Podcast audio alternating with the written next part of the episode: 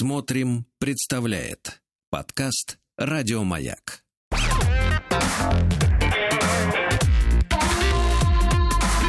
Сергей Стилавин и его друзья. На маяке. Ну что же, дорогие товарищи, отгремело вчерашнее застолье. Да-да-да. А, а, так сказать, разомкнулись стаканы. Да, здравствуйте, Владик. Доброе утро. Как вы себя чувствуете? Ну, прекрасно. Я давайте так, давайте не нагружать вас этим. Спрашивать вас чаще об этом. Хорошо. Как вы? Хорошо, да? Все нормально? Да. Вот, теплеет, как говорится, в Москве. Да, да, а, дорогие товарищи, мне э, из тех писем, которые приходят, я очень люблю, конечно, наших новых авторов, да, которые пробуют себя в наших рубриках. И также с большой теплотой воспринимаю новые письма от тех, кто когда-то оставил след в памяти э, Владули. Давайте к такому письму и Давайте. перейдем. Давайте.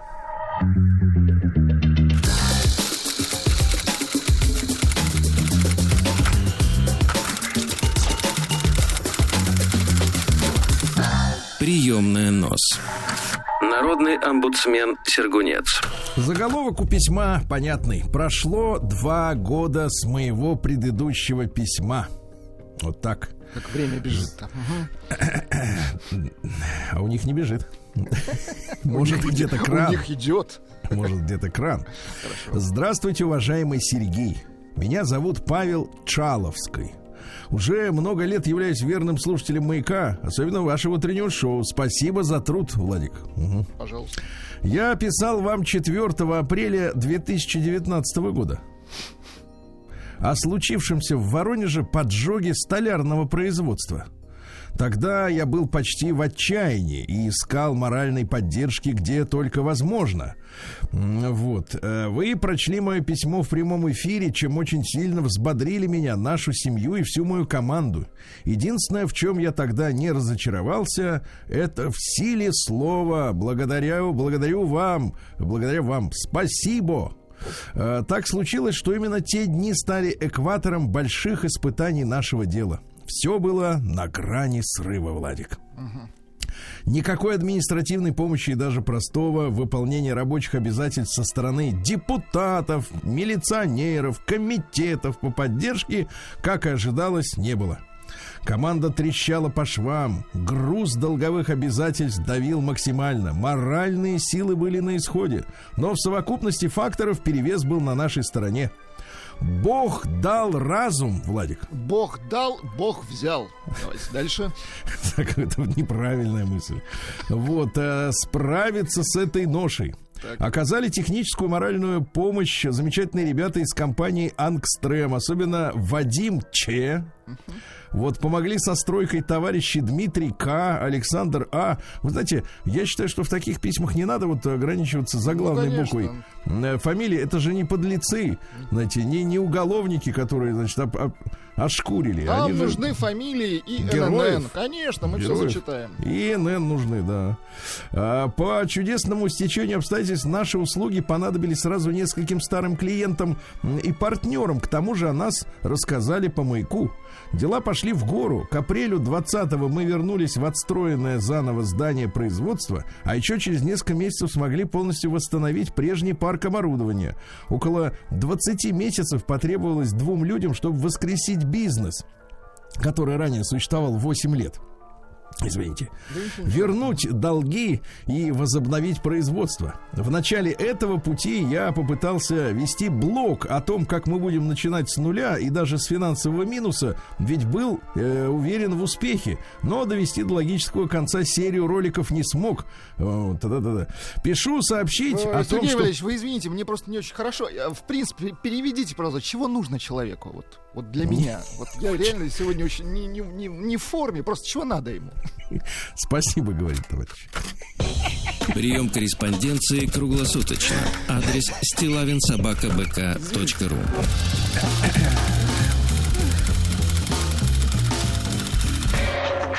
Фамилия Стилавин 2 Л.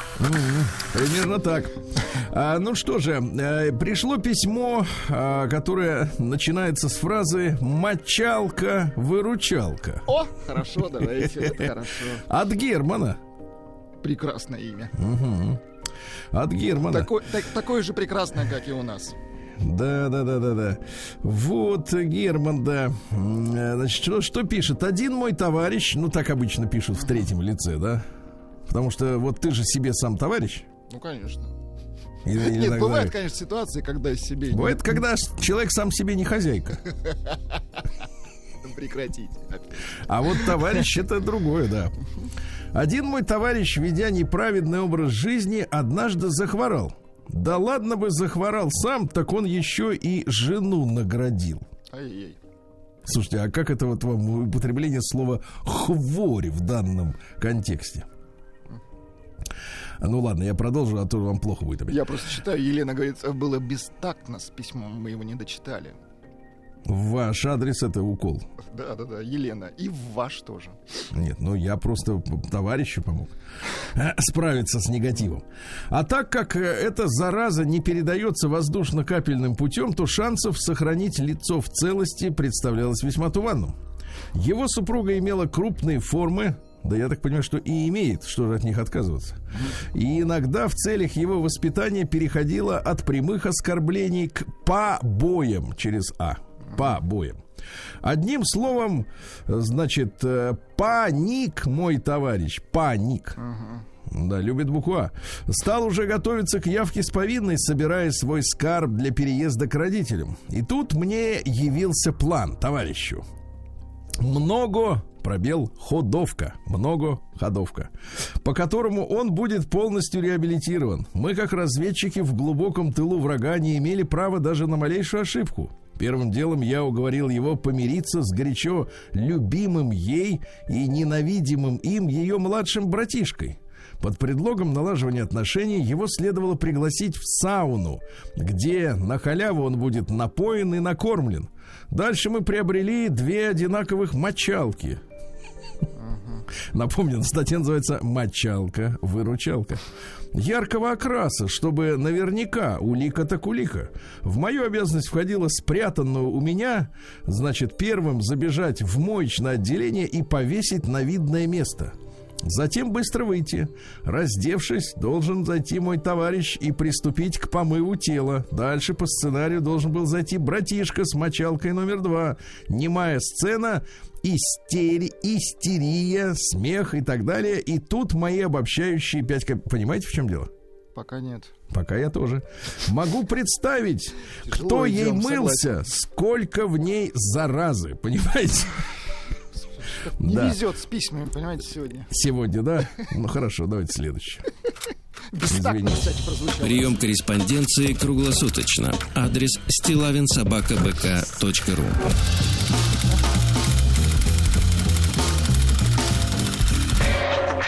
Фамилия Стилавин 2 Л. А вот я вам другое письмо прочту. Хотите? Конечно. О, я вам сейчас его перешлю, мой мальчик. Давайте. Перешлю, перешлю, и вы увидите невероятные фотографии. Впервые мы получили снимки, Владик. Так. Это только для нашего с вами пользования, вы Ну-ка. помните? Снимки нюд. Нюд. Нюд. То есть, э, сейчас вы увидите. Давайте, Давайте. вот откройте фотографии, откройте и скажите, что вы видите. Друзья мои, мы все представим, что видит Владик. Так, э, тут ссылки. Да, да, открывайте, не волнуйтесь. Ссылочки. Ссылки, надеюсь, безопасные. Но это не факт, конечно. О, как красиво. Господи, как красиво. Еще на закате, еще рядом э, сторожка. Нет, не сторожка. Это Палаточка. палатка. Палатка. А второй красиво. фотография. А, о, как красиво, это мужчины обычно говорят, когда видят женщин. Ну Вот. Господи, о, как красиво. да. Как красиво, еще раз Давайте красиво, да, на берегу моря красиво. Да-да-да. И вы видите, да, что в боевой готовности красота, да, Да, вот да, да. находится. Ну-ка, ну-ка, давайте. И третий снимок совсем красиво. Очень красиво, да-да-да. Как Очень говорят, красивый знаете, э, ими союзно, вот говорят. Да. А, вот э, по, в- по скриптум такой. Пам-пам, Сергей. Моя будущая жена была нью-моделью. Это фотография, видимо, из прошлого. Так вот, пишет Алексей. Вот, э, знаю, здесь такое любят. Вам, э, вот вам годноты. Годноты. Годноты. Это, в Есть смысле, да. Есть Э, ну, дредноуты, а это годноты. Годноты, да. Отбыв 20 лет в отношениях и уже будучи не в них духовно, но все еще формально, отправился я на вольные хлеба, пишет Алексей, где встретил ее. Начали жить вместе, пригля... пригляделись друг к другу, решили, что вместе будет лучше. Через год решили завести совместного ребенка. Хорошо. Ну, помните, было при Горбачеве совместные предприятия, СП. А это ребенок. У меня уже есть двое, моя избранница такого опыта не имела. То есть он решил подарить ей опыт. Нам по 40. Прогнозы под здоровью от среднего до плохого. Э, Значит, ну там несколько медицинских подробностей. Требуется помощь, э, помощь, так сказать, в оживлении. так сказать, да. Решили делать ЭКО. Я все еще не расторг брак, поэтому документы в клинику были подделаны моей новой избранницей. Ты слышал, Эрик? Подделаны. Я не был против этого. Да и деньги все решают. Врачи вопросов мне не задавали, все сделали. Забежал в клинику, посмотрел кино, сдал анализ. Анализ в кавычках. Первый раз осечка, второй раз получилось. Прошло три месяца на УЗИ девочка. Моя дорогая, вот, э, так сказать, сейчас погодите. Дорогая. да. Моя дорогая, э, вот, сейчас, сейчас, сейчас. А, моя дорогая успешно все почистила. Вот, не забыла удалить чин- черновики в почтовом клиенте, а там переписка с клиникой, где находится банк материалов биологических. Да. По поводу закупки замороженных яйцеклеток. Так я все и узнал. Там же указывались номера доноров. По номеру узнал, как будет выглядеть моя дочь. Состо... Ты вы поняли, в чем дело-то? Они хотят э, донора, да? Они его купили. Ну, для, ну, типа, своего, для своего То есть ребенка. Алексей не при делах. Не при делах, я понял. Не при делах. Состоялся разговор. Она мне объяснила, что не хотела рисковать. Вот, э, значит, а в целом теперь у меня будет ребенок от какой-то другой женщины, а я хотел именно от этой. Вот такая вот, Сергей, история. Ну и фотографии, так сказать, э, из бурной молодости э, девушки. Вот. А вот самое главное, это суть этой истории в чем? Обманула человека. Выходит, что так. Выходит, Нас это... Поправляют, говорят, что правильно говорить годнота. От этого Алексею-то не легче. Это от того, точно. что годнота. Прием корреспонденции круглосуточно. Адрес стилавинсобакабк.ру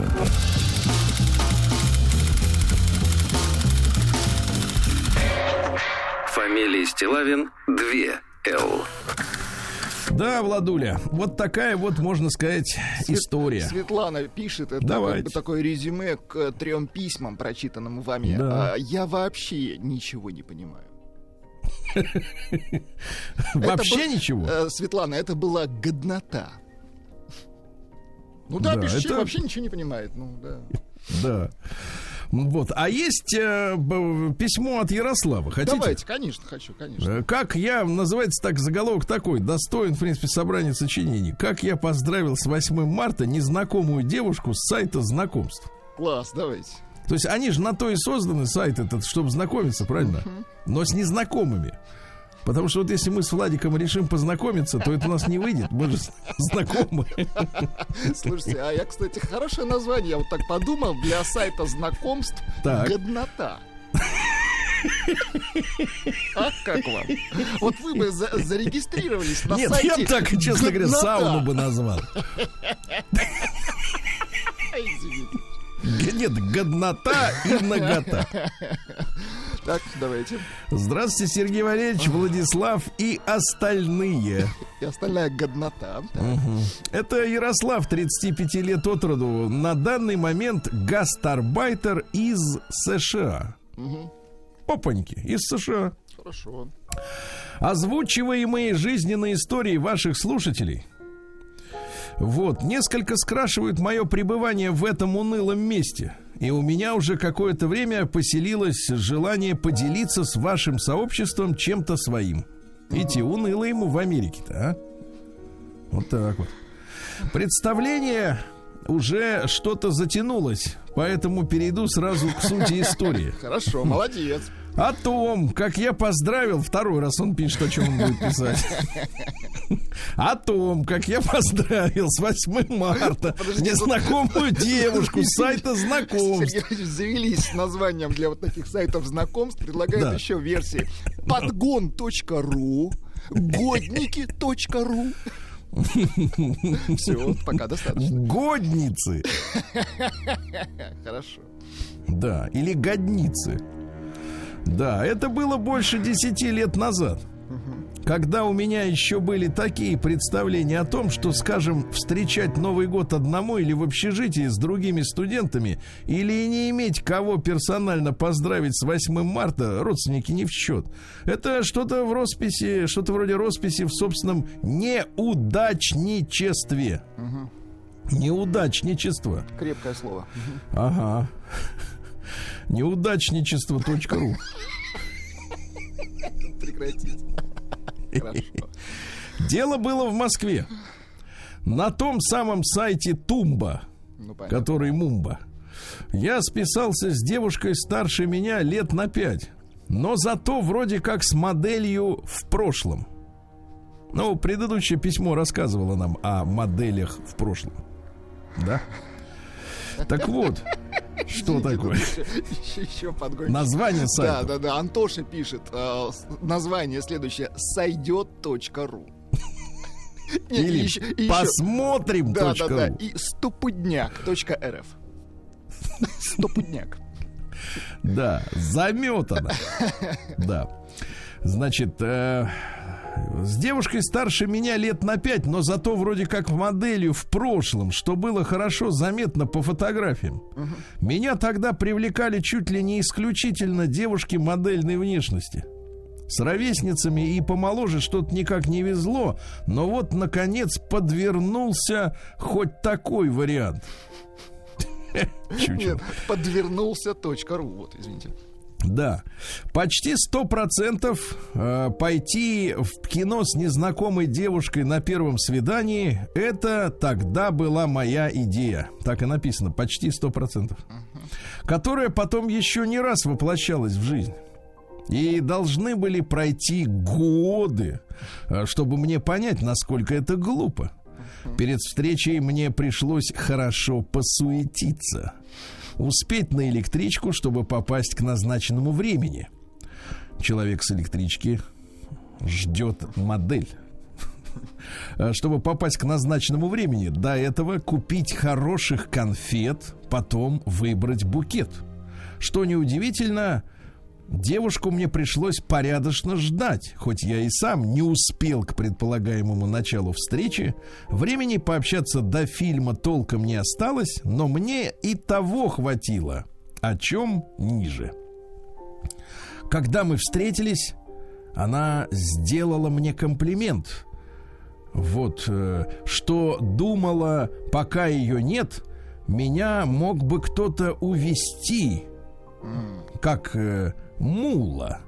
На что я искренне удивился. Как это? Меня можно увести? Вот, а как можно увести? Мы с вами уже завтра узнаем, да, Владик? Да. Вот так. День дяди Бастилии пустую прошел. 80 лет со дня рождения. Ух ты, а ей уж 80. Разный, каждый Товарищи дорогие, сегодня у нас 25 марта. Э, да, э, сегодня день работника культуры России, Владик. Замечательно. К вам это, конечно, не имеет отношения Абсолютно никакого. никакого. Как и к вам, кстати, тоже. Ну, извините. Ничего так вот, страшного. по данным разведки, представляете, порядка 700 тысяч человек трудится у нас в культуре.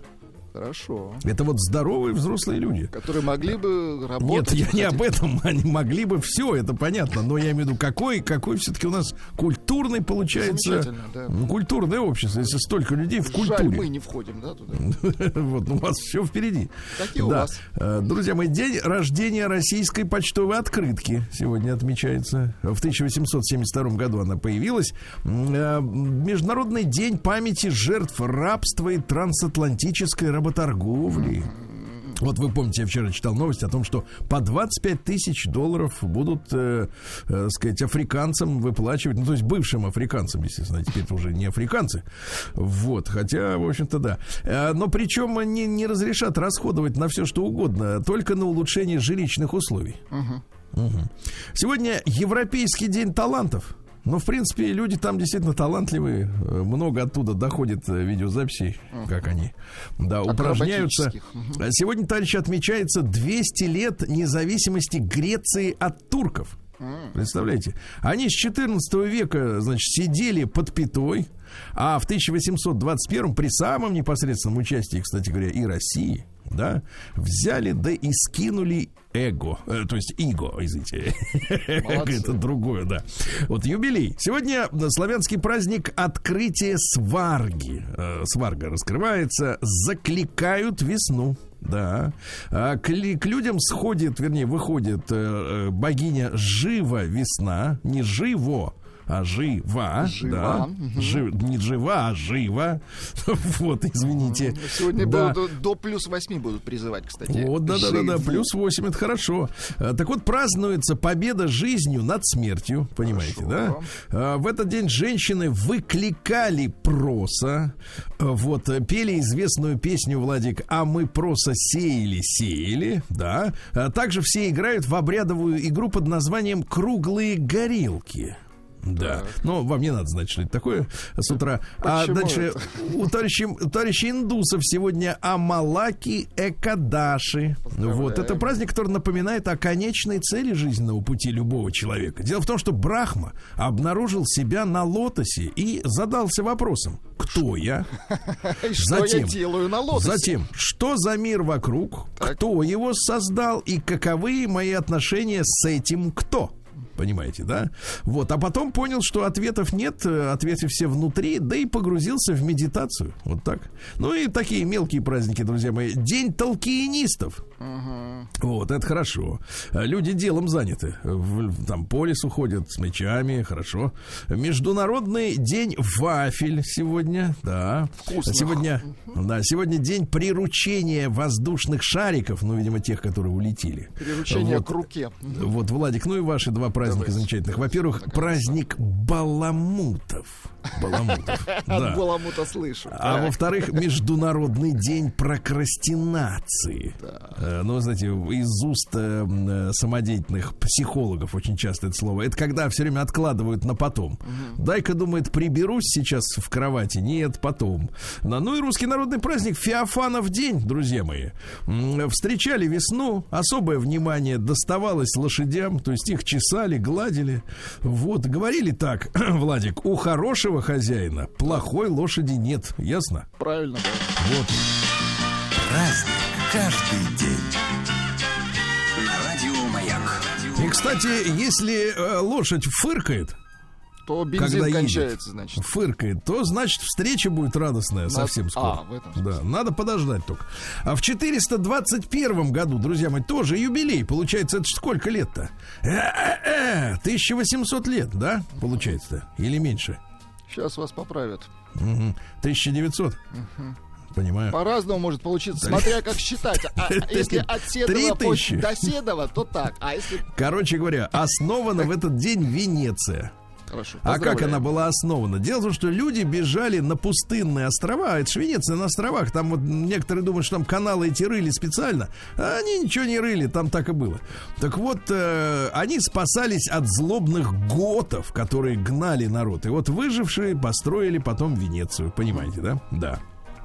А Сегодня у нас э, в 1800, э, в 1238 году трагедия большая. А Полчища монгольского хана Батыя осадили городок Козельск. Э, Семь недель мужественно жители сопротивлялись. Монголы их даже назвали Козельск, злой город, помните, да? Вот, а потом сожгли всех. Включая младенцев. Представляете, какие сволочи. В 1306 году королем Шотландии стар- стал Роберт Брюс. Это фамилия такая, да? Вот, он боролся, значит, за независимость э, Шотландии, а против него был английский король Эдвард I. Вот, э, и он объявил Брюса предателем. Вот, и летом войска Э- Эдуарда нанесли два поражения сторонникам Брюса. Жена его была пленена, вы представляете, трое братьев казнены, а он все равно за шотландский народ сражался. Видишь, какой смелый человек. Да. Сегодня в 1604 году Борис Годунов отправил казачьего голову, голову, главу, то есть, э, Гаврилу э, из Сургута, э, вот, и Васю из Тобольска с заданием основать крепость на берегу реки Тами. Вот, э, и основан сегодня город Томск. Замечательный. Вот, да. Вот такая вот история. В 1767-м Иохим Мюрат родился, маршал Франции. Чем знаменит? Взял да и женился на сестре Наполеона. Ай-яй-яй-яй. Ну что, да, ай-яй-яй. Тоже человек. Вот. Жить-то хочется, да. Ну а как? Да еще и хочется Ну, погоны. просто на сестре. Ну, Хорошо, что не на своей. сестре Наполеона. Да, да. Вот я про это и говорю. Хорошо, что Не на своей. Конечно. Вот. Ну а что там дальше произошло-то? Его приговорили к расстрелу в итоге-то Мюрата. Понимаете, да? Взяли его за жабры, потому что он хотел очень э, продолжать дальше с Наполеоном э, э, по Европе ходить, да, это устанавливать порядки. Его взяли, значит, в 815 году, и он написал прощальное письмо семье, в котором выразил сожаление, что умирает от них вдали. Встав перед солдатами, Мюрат поцеловал медальончик с портретом жены и скомандовал солдатам сам. Сохраните лицо, цельтесь в сердце. Вот. А, вот. А он, знаете, как начинал-то, представляете? Как трактирщик. Они с этим, с Наполеоном-то и познакомились так. Тот за- заехал пообедать. Вот и все, да. То хорошо обслужил, А потом видите, он как. его с сестрой познакомил, тоже в трактире. А потом расстрел. Все, видите, как вот. А так бы мог бы торговать бы пивом до, до пенсии. И не Вот. тужить. Согласен. Вот именно. А в 1786-м Джованни Батиста Амичи родился. Это итальянский оптик и ботан. Вот. Усовершенствовал... В хорошем смысле. Да, усовершенствовал микроскоп, изобрел иммерсионный объектив. Сейчас вот знаешь, вот есть спекуляции такие, так называемые иммерсивные спектакли. Типа эти э, сцены мало, они по залу ходят.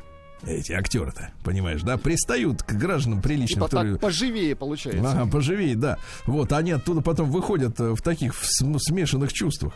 Вот, и в ботанике наш Амичи первым описал движение протоплазмы и вообще оплодотворение у цветковых растений. А что касается иммерсии, вот в научном смысле, да, то это когда капельку жидкости э, помещают э, э, перед микроскопом, чтобы удобнее было рассматривать, что она как лупа, ну, понимаешь, работает дополнительная, да, ну вот, чтобы рассматривать. А они, видишь, спектакли иммерсивные делают, то есть капельку им так раз Ну, скажем. умница, да. Вот так вот, да. А в 1807 в Британии запретили работорговлю, но это не значило, что рабов отпустили. То есть новых нельзя было покупать, а те, Пока которые не завозите, они так сказали. Вкалывали, да, продолжали, да.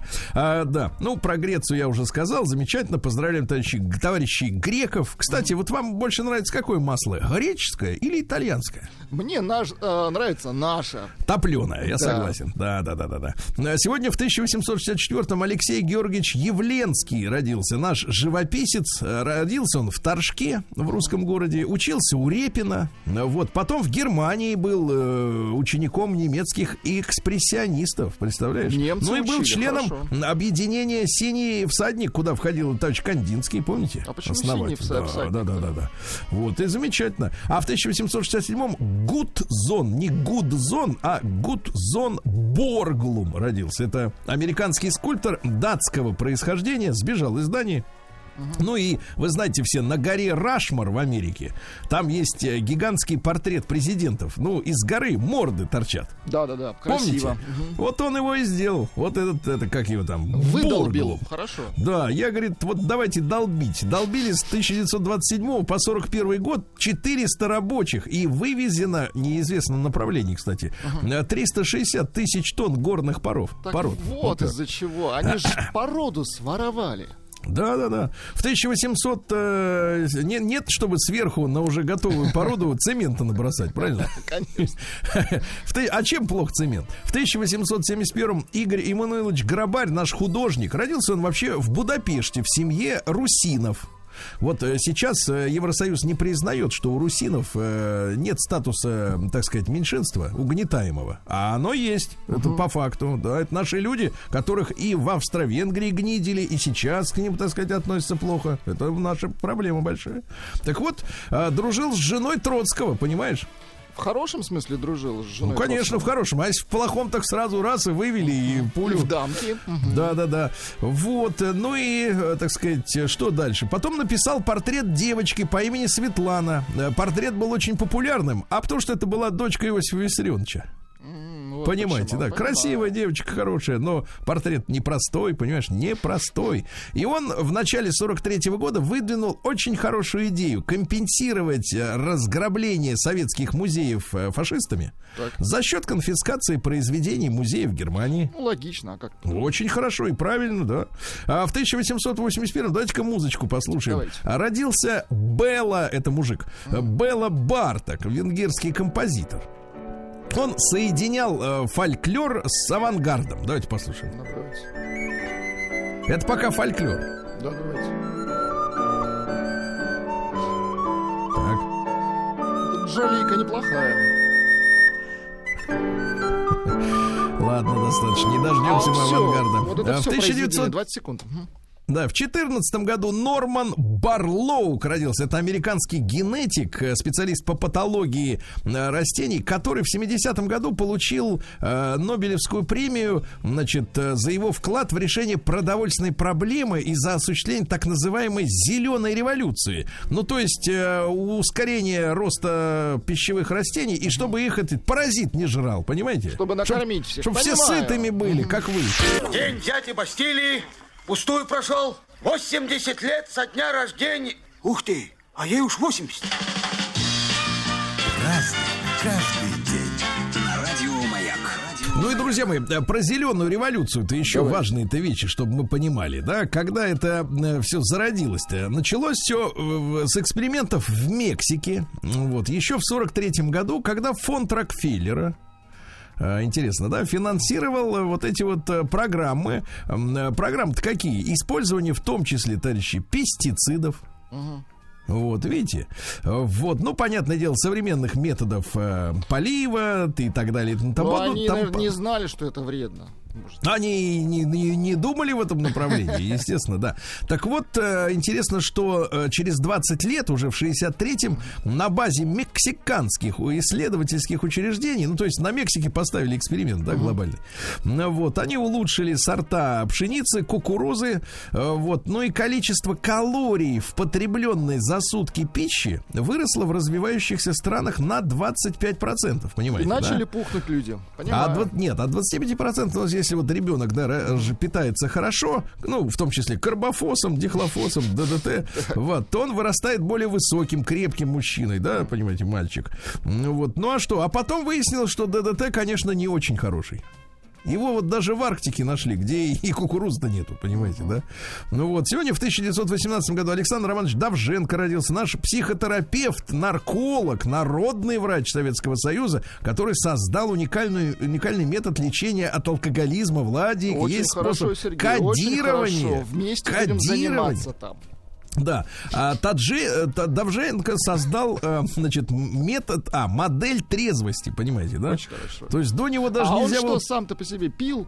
представить-то как это. Ну как, пробовал в научных целях. Да, да, да. Вот. И, кстати, вот он придумал метод э, воздействия 25-м кадром. М, Да, да, да, вот так, чтобы, так сказать, там это шарашило прямо. Чтобы не пил... Чтобы э, глаз начал да. дергаться. В, Хорошо. в 37 году Мария Леонидовна Пархоменко, замечательная певица наша, да, учё- училась в радиотехникуме, работала что? на заводе. Это на За радиотехнике. печалью будет радость, не Да бывает худо без добра. Понял ты, Владик? Не бывает худо без добра, да. Понял, Сергей. В 42 году Арета Франклин, наша О, тоже любимая певица. Шикарная. wake up, Кайф. Сейчас вам придется усилие приложить, чтобы Давайте. произнести слово, слово кайф. Родился в 47 году Реджиналд Кеннет Дуайт, извините. Ну, вот эта песня, она гениальна.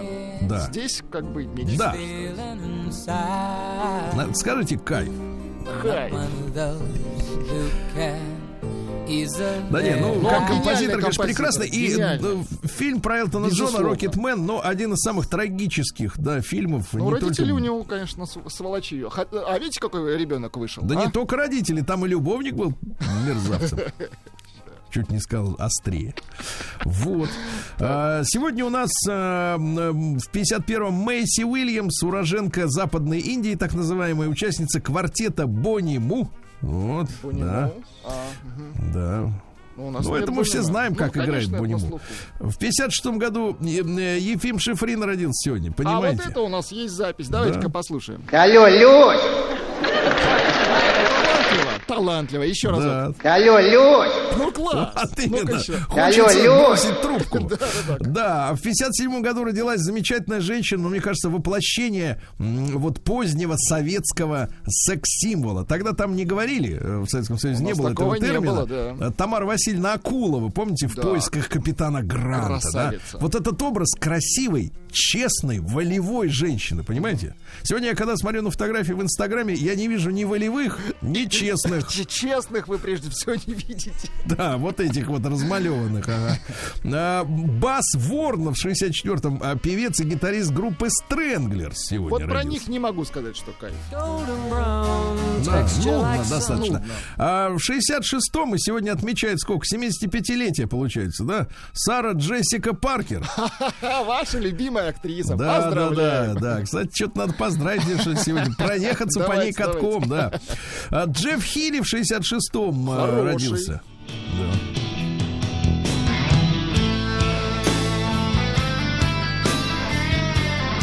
Очень хорошо, очень хорошо.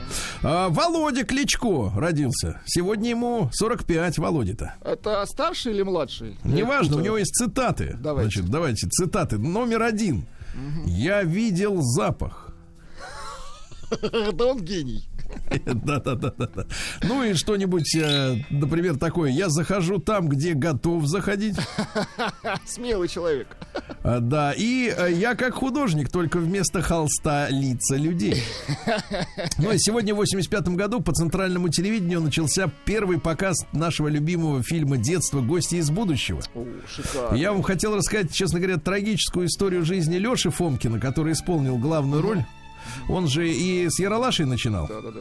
А потом э, чуть не давали ему ролей, ушел в армию, карьера кончилась, запил и угорел на пожаре. Представляете? Ужас какой. Ужас.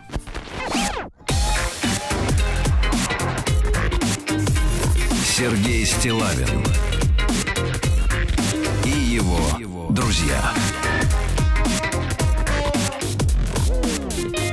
На маяке. Ну что же, э, настроение юбиляра вчерашнего, э, конечно, меня немножко настораживает, э, судя по подбору музыки. Дэйв Брубык, Take Я Five. понимаю, Брубик, Это Брубик. было для Омска.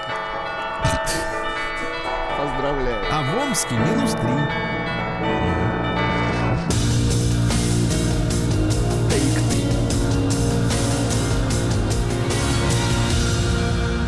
Зона 55. Фонтан неизвестной жидкости затопил дорогу из Омска в Казахстан. Понимаете? Да. А, жители говорят так: они приедут, чопиками забьют, а в другом месте прорвет. Вот и сиди, думай, что за чопики такие. На бренд Омской области закончился срок авторского права, товарищи. Это был бренд. Ничего. Налетай. Да, да, да, да, да. Ну вот, э, значит, там история такая. Зеленая брен... Сейчас, минуточку, Так, так, так. приличная, нет. Брендалапа. Брендалапа. Ну, вы найдите э, этот самый, как бы, бренд Томской области, да, зеленая лапа какая-то. Вот, э, значит, э, а срок, в то же время истек срок действия прав на такие слоганы. Месторождение возможностей и тебе, молодой. Вот, видите, да? Кстати, вот только набрал бренд Омской области, и Так. первое, вот первое буквально Да. объявление Да. Супер Омск. Это все понятно. Так там история такая, что действительно а, медвежий след должен быть. Вот, медвежий след. Зеленая брендолапа, понятно? Красиво, Вот. да. Но прав-то, права кончились. Можно выкупить, Владик, выкупить можно. Сергей Дальше в Омске грабителя задержал анонимный герой. Сдал его, а сам ушел. Понимаешь? Вот так вот, да. А Мич зачем-то избил самого себя. Самого себя. Тревожный, это, да, Это какая-то брендалапа, я вам так скажу. Да-да-да, тревожный звонок поступил в Росгвардию Так. позавчера. Вот так вот, да. На улице 21-й Амурской. 21 Значит, э, пациент был не трезв, неадекватен. Врачи сказали, что бил сам себя. Бил сам себя. А Мичу удалось 8 раз продать один и тот же аккаунт. Ну, это понятно, да. Хороший человек такой, так сказать, э, смекалистый. На Сугроб и паркур. Это, Это, Владик, когда как? Паркур. Мне кажется, это просто название сугроба. Ну, то есть, вот сугробы, Нет, кото- мадам, мадам де Да, паркур. да, да. Сугробы, которым несколько лет им дают имена. Да, И вешают брендолапу на совершенно него. точно. Так вот, э, а нет, паркур это когда прыгают по всяким там между Ну, понятно. зданий. По всяким там этим э, перекладинам. Короче говоря, довели до больничной койки его, товарищ-то. Жаль. Да, серьезный перелом большеберцовой кости. Это где? Это больно. Берцы это там. Берцы это то, что вы надеваете, а это А, другое. понятно. Это больно. А Мичу придется заплатить 130 тысяч рублей за неудачный э, полицейский разворот у Красной Звезды. Спровоцировал дурачина аварию. Да, решил лихо развернуться. Мгм. Чучело. А Мичка отделалась условным сроком за работу в казино. Женщина согласилась работать, зная, что Омск не имеет статуса игорной зоны. И бренд подходит к концу, заканчивается. Да-да-да. Что за слово-то уродское, а? Еще купить надо, чтобы так назвать. Да. Да, А ведь, ведь где-то наверняка есть брендоморда. Да. А Мич, э, смотрите, внимание, это нет, вот давайте на сладкое. Напомните Хорошо, мне про сладкое. Мича. Значит, а Мичка поверила раненому полковнику спецназа и лишилась двух миллионов.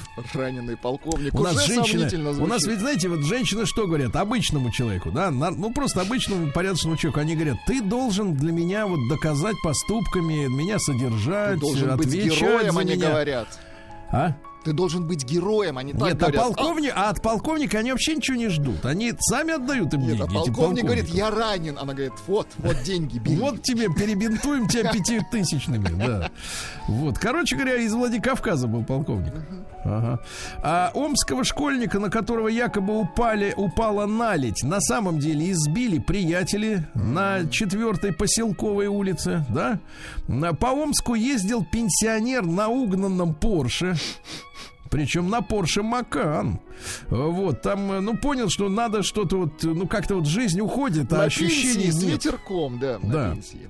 Погрязший в долгах Амич продал машину, но получил еще больше проблем, да. Ну и, наконец, сообщение, которое вот гениальное На просто. Гениально. Заголовок следующий. Амич не заметил пули, застрявшие у него в пальцах ног.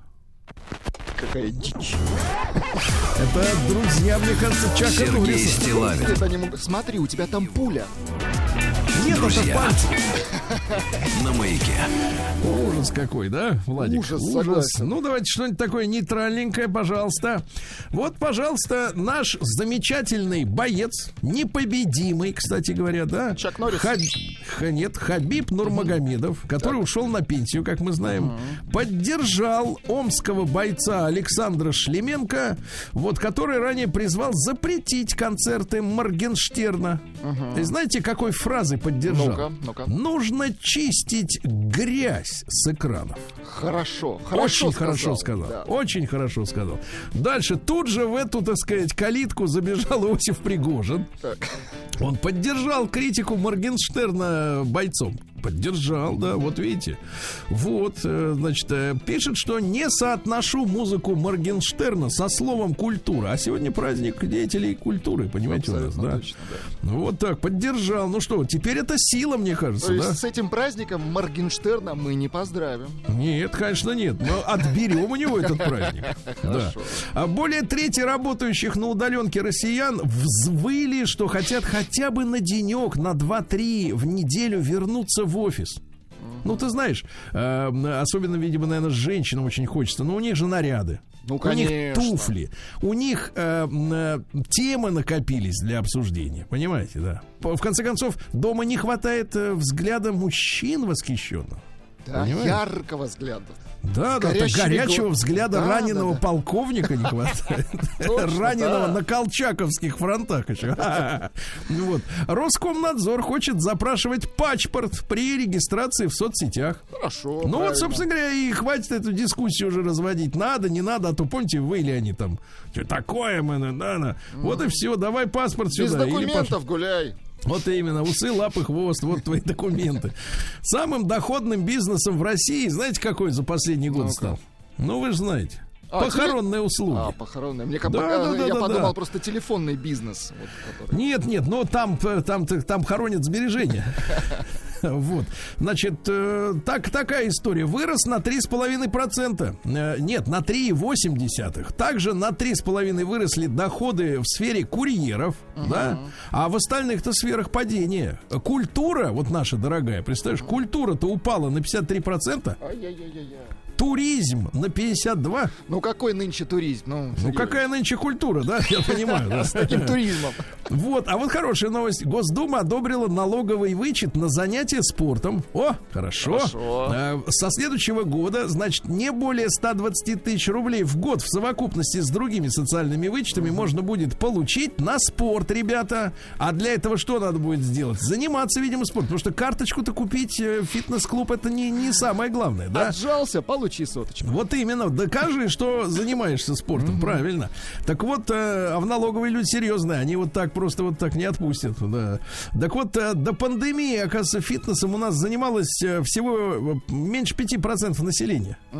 В Москве от 2 до 5% жителей. Это в Москве, где есть где штангу потянуть, понимаете, да. А школьников обучат семейным ценностям, вы знаете, да. Хорошо. А, В учебниках по обществознанию появился курс семьеведения. Ага. Ну, то есть, э, сама семья уже у нас не может обучить человека нормам семейного общежития, да? То есть надо э, жизни в семье учить уже, так сказать, э, в, в- так сказать, в общественных э, Ну, структурах. конечно, семьи неполные, а тут в, схе- в схематичном Да, приеме. вот папа, вот мама. не перепутай. Вот это ты. папа, да, это да, ты. это папа, да, не просто дядя. Значит, россиянин выиграл в лотерею. А вот поступок настоящий, Владик. Вот это поступок. Житель Твери выиграл в лотерею 330 миллионов рублей Так. и не пришел за призом, а От героя, а? Каждый Наш может, человек. каждый может выиграть и Конечно. забрать, а ты сиди не забирай. Вот. Замечательно. А билетик купил за 200 р- рубчиков кровных в почте России на улице Фрунзе, да? Вот, и теперь выиграл э, 334 миллиона 886 тысяч 756 рублей. И не идет, понимаешь? Удивительно. Ага. И не пришел. Молодец. Значит, дальше. Московских волонтеров готовят к первому городскому чемпионату э, на, по сбору мусора. Называется Кубок чистоты. Пройдет через месяц, 24 апреля. Значит, участники используют мобильное приложение типа покемона. Вот, только ищут мусор, да. Э, Вот, э, проходит э, сейчас инструктаж на воркшопах. э, Проводит все это дело ООО или как-то так ну, примерно, ну, общество под названием «Чистые игры», понимаете? Очистим наш город от скверны, правильно? Нет, надо было назвать, мне кажется, добрый мусор. Вот так. Да. Ну, еще пару сообщений. В Ростове-на-Дону впервые стартовал фестиваль современного итальянского кино «Ницца». Э, Вот, Nice. Э, Вот, значит, откроет фестиваль работа женщины-режиссера Микелы Андреотци под названием «Хорошие девчонки». Я посмотрел, о чем фильм. Ну-ка, ну-ка. Фильм о следующем. Жили-были четыре женщины в 80-е годы, в нашем детстве. Одной Им не семьей хва- жили. Нет, им не хватало бабок, как обычно.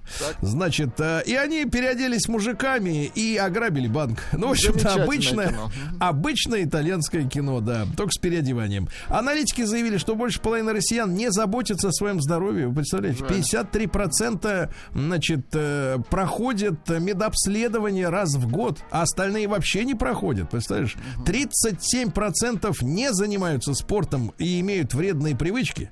39 постоянно испытывают стресс, постоянно.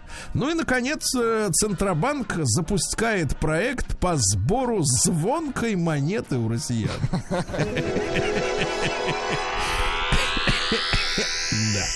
Наука и жизнь. Ну что же, а медоносные пчелы находят свою королеву, выполняя каскад нюханий. Каскад нюханий, да? Вот, дальше. Э, В Австралии открыли новый вид кенгуру, который может лазать. А, по деревьям они так друг друга говорят, залазь.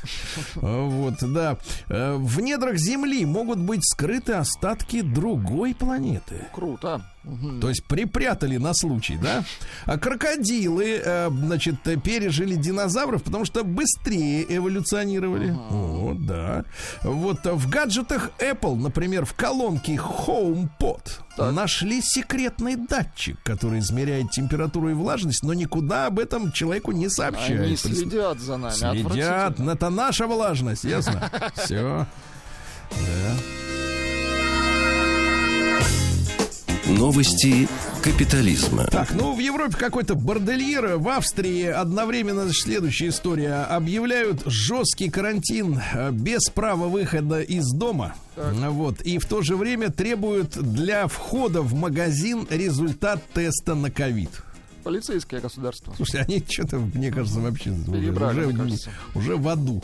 А дальше. Э, Студентка встретила в университете, это все там вот э, в Америке, А, в университете девушку-двойника, девушку. И очень заподозрила, заподозрила, что это ее близняшка, которую их разлучили в детстве, вы представляете? Да. Хорошая новость. Во Вьетнаме пойманная рыба допрыгала до канализации и смылась от съедения. Хорошо. Да, в городе Туен-Куанг. Вот, вы понимаешь, да. А, Пентагон раскрыл 22-страничный отчет о том, как надо создавать мем про русских хакеров. То есть все по сценарию, оказывается. подлецы, А я так. думал, это творчество. Значит, в Австралии отменили перформанс против колониаль- колониализма. А, В нем хотели использовать э, кровь аборигенов. Логично. А, Эйфелеву башню перекрасят в желто-коричневый цвет. Жаль. Зачем? Испортят Ей исполняется 132 года, говорит, теперь будет желто-коричневая. Что за люди?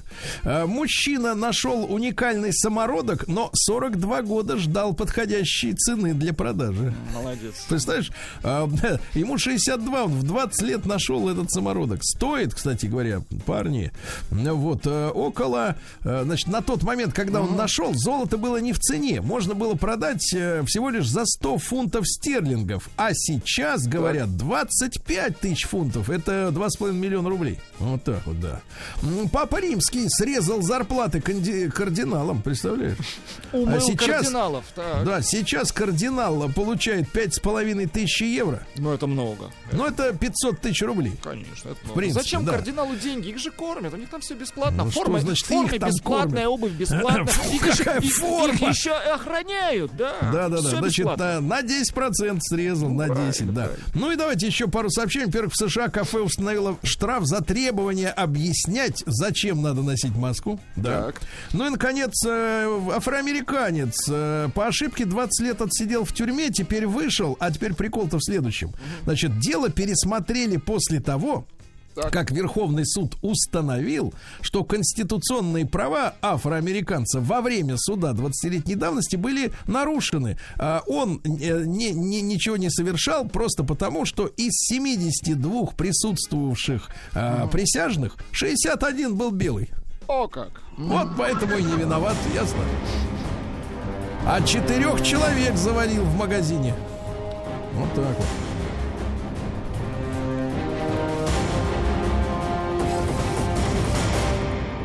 Россия криминальная. Ну что же, э, новость тянет на тему дня, ребята. В Воронеже мужчина пересчитал ребра э, жене за переписку с молодым поклонником. А с переписку эту женщина сама показала мужу, чтобы вызвать его ревность и вернуть страсть. Ужас. В итоге переломы ребер. Нет домашнему насилию. Ну-ка скажи быстро. Нет насилию. Точно. Это отвратительно. Вот, э, значит, тиктокеры, придурки 20-летние, устроили стрельбу на парковке в столичном Митино для того, чтобы снять эффектное видео. Стреляли по машинам, да. В Москве незаконно легализовали более 900 мигрантов. Э, В том числе этим занимались э, и сами борцы с мигрантами, да. Но самое главное, врачи клинической больницы городской имени Кончаловского. Причем не установленные сотрудники легализовывали. Не установленные, да. Ну вот, дальше в Казани разыскивают мужчину с собакой, который поджег опорный пункт полиции. Канистрой поливал, да. Ужас. ка- Да-да-да, сжег информационный стенд в итоге, представляешь? В дагестанской школе во время урока э, ОБЖ взорвалась граната у учителя. Так бывает. А сыр э, дальнобойщик прятал в, в каске, чтобы перевести из Финляндии в Карелию. Я Он- не знал, он, что... он из сыра делал, как это, Да. дорблю. Дарбаль в каске, да-да-да. Вот, а в Сочи унесло в море застрявшую в реке газель с людьми. Ты представляешь? Да-да-да. Ну и, наконец, давайте просто новость такая, ну, более-менее. Хотя с душком, конечно. А вот неизвестный сбросил на проселочную дорогу под Тулой Так. Несколько тонн гнилостных овощей и фруктов. Отвратительно. А теперь-то они гниют Теперь это и- перегной. и смердят. Это Вот так. удобрение.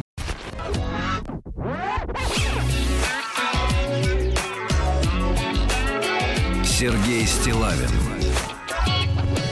и его друзья на маяке. Друзья мои, так случилось, что после вчерашнего юбилея э, в стране настал День российской культуры.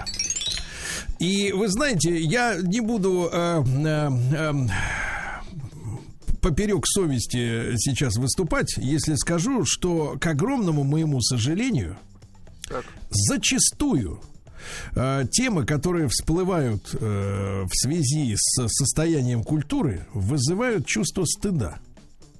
Сожалению. Это, м, в общем-то, в принципе, дело дрянь. Да, потому что даже боец в легком весе, бывший чемпион UFC Хабиб Нурмагомедов, наша гордость, да, э, поддержал э, Александра Шлеменко, также выдающегося спортсмена из Омска, и сказал, что нужно чистить грязь с экранов. Ну, то, что Пригожин, э, так сказать, поддержал, это я понимаю. Э, Вот, но э, когда люди вне культуры, да, находящиеся, но добившиеся больших результатов, да, на поприще, то есть не просто там, ну, так сказать, какие-то продюсеры или певцы, которые работают в классических, скажем так, жанрах, да, и просто, возможно, чувствуют конкуренцию, да, со стороны более успешных у определенной аудитории, да, исполнителей, там что-то высказывают, это понятно, это все цеховые такие разговоры. Но когда проблему начинают поддерживать уже люди, уважаемые э, из внешних сфер, да, не из самой культуры, вот это, так сказать, э, у меня ощущение, что вопрос и обсуждение наше сегодняшнее назрело. Тем более сегодня День культуры. Давайте, ребята, э, короткий опрос. Единичку на номер Плюс 7 967 103 5533 через Телеграм для того, чтобы дошло, отправляйте. Это бесплатно. Если пора чистить нашу культуру, вычищать. Вычищать пора. Двойка нет. Э, искусство, культура это, в принципе, тонкие сферы. Не надо туда лазить э, вот с нашим, как говорится, аршином, э, да, вот э, непрофессиональным. Не надо трогать. Деятели искусства сами разберутся, что хорошо, а что плохо. Я маленькую предварительную такую речь на одну минутку буквально, позвольте вас а, украду. Потом ваши звонки 728-7171. Как нам, значит, соответственно, нужно ли наводить порядок вот э, в культуре, к которой принадлежит, и в частности, господин Моргенштерн, в отношении которого и высказался э, Нурмагомедов, сказав, что нужно чистить грязь с экранов. А, Я скажу, я напомню просто нашим молодым слушателям расскажу, как все началось. А, В Советском Союзе существовали филармонии. Да, областные, городские, там на зарплате э, и на отчислениях с концертов э, состоя- состояли артисты которые ездили с концертами. Филармонии обеспечивали, кстати, э, тот э, процесс, когда артист выступал не только в Москве, но и на автобусах, мог доехать э, до самых отдаленных стойбищ оленеводов, маленьких поселков, понимаете, да? И на государственной, так сказать, э, основе нес культуру всему народу, а не только жителям столичных городов, правильно? Вот. А потом под предлогом, э, значит, э, освобождения искусства, э, в чем участвовал, например, петербургский, ленинградский рок-клуб, да? Э, Уважаемый Виктор Робертович, мной лично, значит, ДДТ, Наутилус и так далее, э, значит, музыканты потребовали э, позволить им доносить свою правду до аудитории. И это было как глоток свежего воздуха, да? Да. Но я вам напомню, что Виктор Робертович и группа кино, например, неоднократно участвовали в сборных концертах, где, например, с одной стороны пели группа крови, а с другой стороны выступала группа комбинация. И изо всех щелей полезли люди, которых по профессиональным просто, так сказать, требованиям не пускали на эстраду. Понимаешь, их уровень был э, ниже, чем, э, в общем-то, в принципе, было принято. Но они полезли, потому что этот успех, эти стадионы, да, эти концерты, они очень сильно обогащали. И, как мы видим, вот это началось во второй половине 80-х годов. И вот уже 35, можно сказать, лет, да, мы находимся в ситуации, когда на сцену выходит кто хочет. И давайте скажем откровенно, а ведь лучше-то не становится.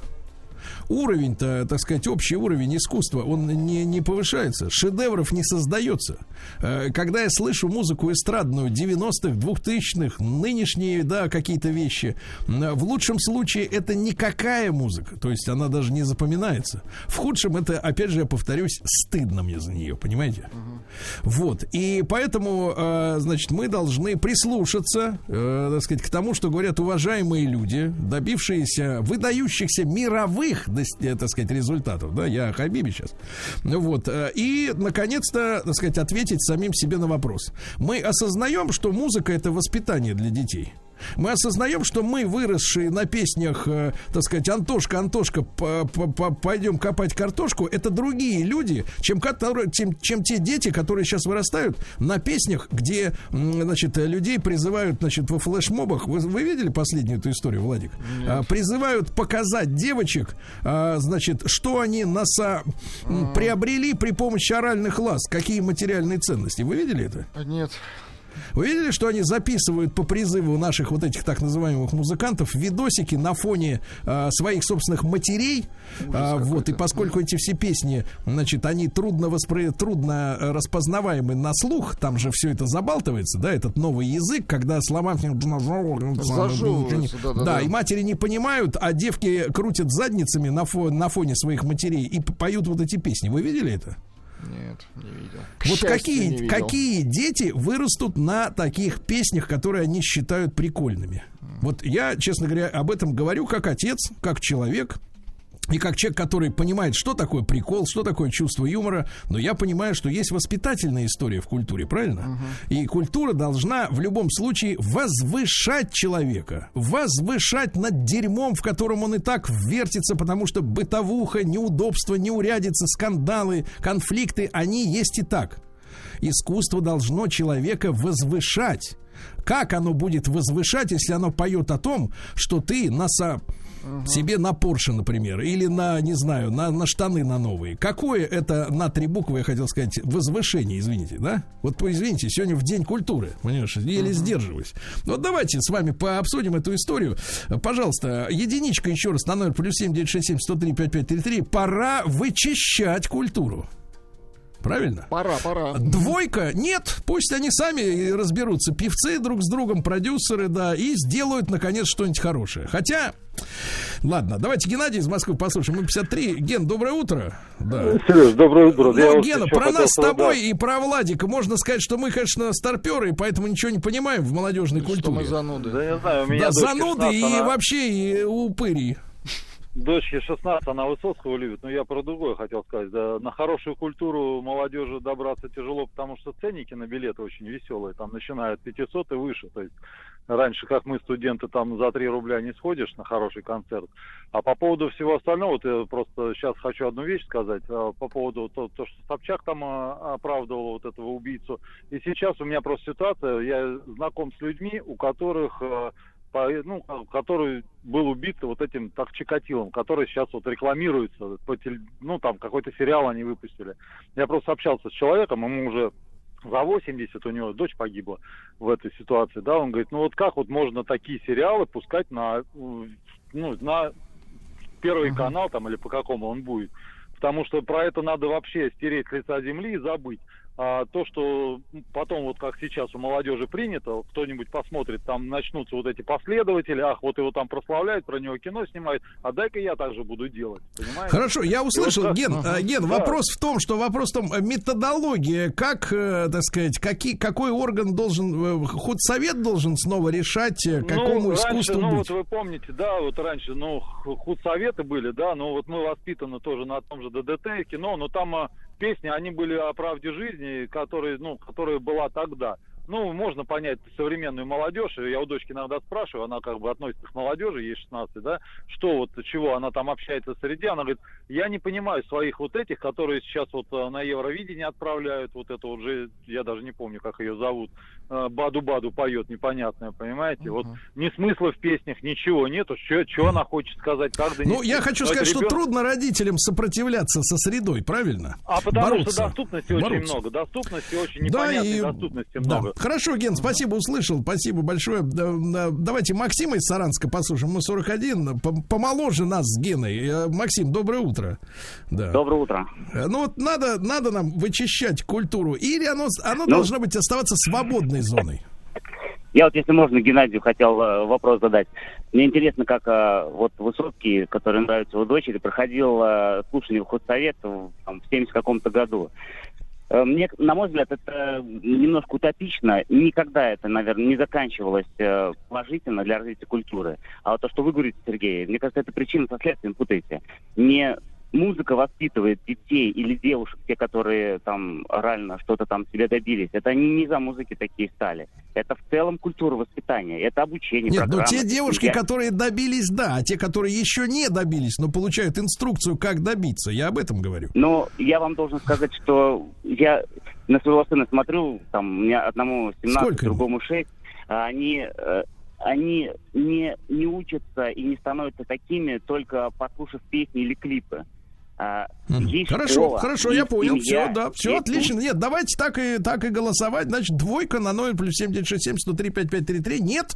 Э, Значит, соответственно, искусство должно оставаться полностью свободным от каких-либо ни было претензий со стороны э, э, вас, Владик, меня, э, Хабиба и Александра Шлеменко, правильно? Вот, и Пригожин еще с нами. Вот, вот целая банда. Немного нас, да. Да, да, немного, но зато сила, понимаешь, сила. Давайте Александр и Сашу из Сыктывкара послушаем. Саш, доброе утро. А, доброе утро, Сергей и вся Да. ваша команда. Во-первых, Саш, ну вы давайте Я серьезно. культуры и вас тоже, весь коллектив, потому что считаю радиостанцию, ну и так сказать, культуру в массы несете. А по поводу зачистки, я думаю, все-таки зачищать надо, потому что у нас почему-то принято, как из крайности в крайность, то все запрещать, как было, то все разрешать. И иногда льется такая грязь, что ну, в эфире не скажешь просто. Поэтому те же худсоветы, почему бы к ним не возвращаться? Просто в них должны быть не идеологи, так сказать, а профессионалы.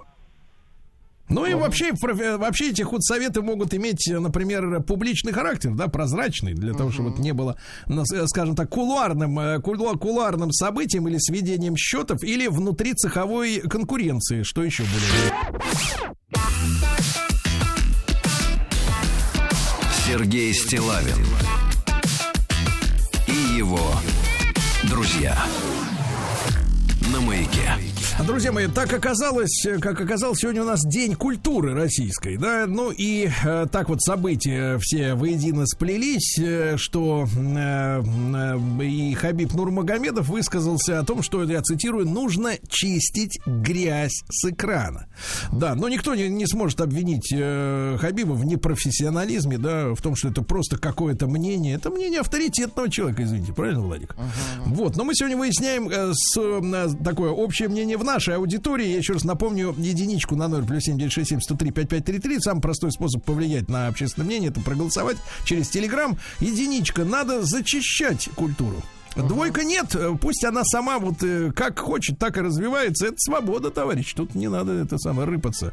Вот. Давайте, давайте послушаем Артемия из Санкт-Петербурга. Ему 33. Совсем молодежь почти. Артемий, доброе утро. Доброе утро.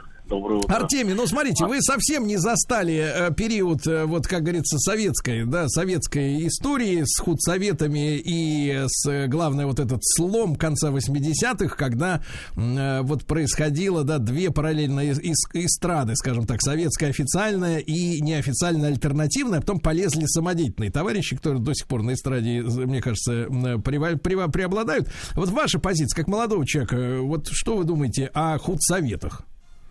Ну, смотрите, я застал красную плесень, например, да, то есть все мы понимаем, что это такое и что там, что там пелось.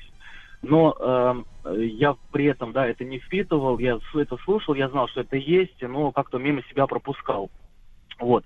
Я, в моем личном мнении такое, что это должно быть, это вычищать не нужно, и э, нашим детям это нужен как пример, э, да, и как понимание, что вот есть хорошее, что есть плохое. И в том числе То в есть это пример днища, да, просто? Да, да, да, да, абсолютно правильно, да. И потому что иначе мы не можем в стерильном обществе, да, воспитывать наших с вами детей. То есть в абсолютно, да, какой-то вот э, Хорошо, такой вот. хорошо, э, уловил под- мысль. Спасибо, Артемий. Давайте еще по- по- позволим э, ответить на наш вопрос Кириллу. Ему 38. Кирилл, доброе утро. Доброе утро, да. Кирилл, Но- разделяете мнение Артемия или что-то у вас оригинальное? М, как сказать, оригинально. Худсоветы это, конечно, тоже не решение. Вот, но, как сказал незабвенный Богдан Титамир, people have it. И Ага. когда будет потребление это всего, это все будет делаться. Э, Вопрос в том, что, ну, как, как на собственном примере могу сказать, что мы с дочкой куда-то едем, там 10 лет ей, да, я включаю на там подборку вечные хиты и э, транслирую ей, там ставим, расставляем лайки, что ей не нравится, что ей не нравится. Но в основном, э, как бы, именно вот, ну, вечные хиты Scorpions, Queen, э, там, даже та же самая Барбара На Стрейзен сколько лет девочки, остальное. э, Кирилл? 10 лет. 10, 10 лет. Хорошо, Да, хорошо, есть мы- спасибо, мы- спасибо, да, худсовет не выход, да, посмотрим результат совсем скоро нашего Через исследования. посмотрим результаты. Да, давайте Тимофей из Волгограда послушаем, ему 41. Тимофей, доброе утро. Да, доброе утро. Пожалуйста. Э, Уважаемые Да радиослушатели, просто уважаемый, просто уважаемый все. Просто уважаемый, отлично. Да, да. Я считаю, что все-таки творчество есть творчество. Его нельзя запрещать. Э, вот Что, вот, например, сто лет назад было похабным, например, или непристойным, сейчас уже в норме вещей. Вот Ну, поэтому... мы, э, с- а скажите, Тимофей, мы стали хуже, чем те люди, которые э, сто лет назад протестовали против этого похабного. Ну, Я считаю, однозначно хуже стали. Однозначно. Хуже. Потому Хорошо. что, да, да, мы Владик. не любим... Да-да-да. Да-да-да. Мы не любим. Спасибо, да, спасибо. Давайте посмотрим на результаты, Владик, и сообщений. Несколько сообщений от людей, которые не смогли А, дозвониться. Ну, пишут, что на Колыму Мордерштерна э, даешь цензуру, даешь Аллу Борисовну. Мне кажется, что... э, вот пишет Роман. Мне, э, мне кажется, что структура культуры все- э, всегда одинакова. Меняются лишь формы. Ну, здесь можно, конечно, поспорить. И 77% наших слушателей Так. за вычищение культуры однозначно. За 77. вычищение. Вычищение, да. И, соответственно, 23% за свободу. Да. Да. А ну, я, нап- я напомню, что в культуре у нас трудится почти миллион человек, а семьями-то, как говорится, и побольше Еще будет, больше, да? да. Ну вот, э, ну что же, э, так сказать, э, ап- э, аудитория хочет действий. Вот так вот, Владик. Хочет действий каких-то при принятии мер. Правильно, Владик? И вот они действия мер. уже начались. Вот Строгих. они, послушайте. Даешь зачистку.